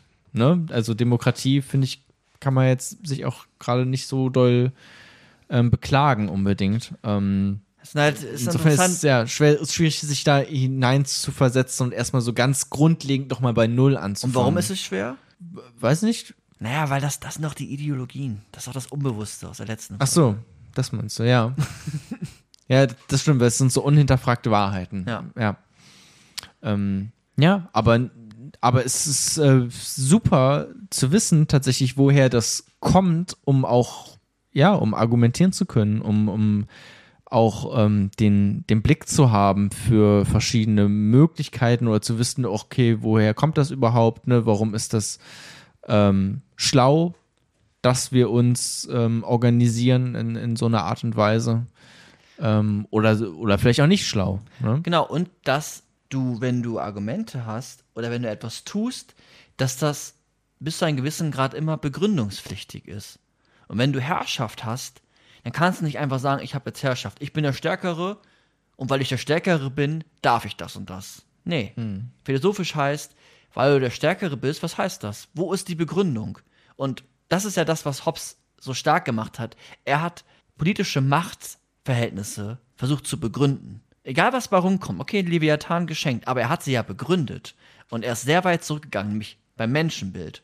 Anderes Menschenbild, okay, anderer Staat. Aber die Begründung bleibt ja dann im Individuum. Und er begründet Herrschaft. Er sagt nicht, Herrschaft ist einfach Herrschaft, weil wir Herrschaft brauchen, sondern weil der Mensch äh, im Krieg aller gegen aller ist und wir brauchen die Selbsterhaltung. Und das sind dann, das ist dann eine, eine Begründung für die Herrschaftsverhältnisse. Dann bräuchtest du jetzt wieder eine Begründung für das Menschenbild. Und dann gehst du natürlich immer weiter zurück, aber irgendwo musst du eine Grundannahme legen. Und die sollte so klein wie möglich sein. Die sollten, diese Grundannahme sollte durch jeden teilbar sein. Jeder sollte diese Grundannahme zustimmen. Und da hat er eine Zustimmbarkeit in seinem Naturzustand viel eher erreicht, als wenn er einfach sagt, wir brauchen Leviathan, weil der Leviathan hat die Macht und dann geht's uns allen besser. Das reicht noch nicht, sondern begründe es richtig. Geh zurück, geh zurück, geh zurück. Und das ist Philosophie. Begründen. Immer wieder äh, Prämissen, Konklusionen sich angucken, Argumente sich angucken. Und er hat es logisch gemacht. Durch die Logik, durch die Wissenschaft und nicht durch, wir haben Macht, weil der König das gesagt hat. Wir haben Macht, weil Gott das gesagt hat. Sondern wir haben Macht, weil ihr uns dazu Weil's verleitet logisch habt. ist. Ja. Genau, und auf dieser Logik kann man dann weiter drauf aufbauen. Ne? Dann entsteht vielleicht sowas wie Demokratie irgendwann. Aber ja, ähm, nur deswegen kann man auch drauf aufbauen, weil es logisch ist. Ja, okay, ne. Ähm, Finde ich super. Ja. Vielen lieben Dank. Das war's im Prinzip, oder? Also, Genau, das war es insofern. Jetzt könntest du mal sagen, naja, die Folge ist natürlich nur möglich, weil. gut, dass du mich dran erinnerst. Ich habe, weil wir, wirklich gut, dass du mich dran erinnerst. Ähm, weil wir haben es ja diese Woche, äh, diese Woche, diesen Monat, äh, wöchentlich nehmen wir leider noch nicht auf, ähm, ja, ein bisschen andersrum gemacht, nämlich, dass wir erstmal direkt eingestiegen sind, thematisch, und ähm, euch da draußen, die ihr uns äh, finanziell supportet, ähm, am Anfang gar nicht vorgelesen haben. Was aber ähm, dazugehört, wenn ihr uns supportet. Das ist quasi das, was ihr zurückbekommt, wenigstens etwas.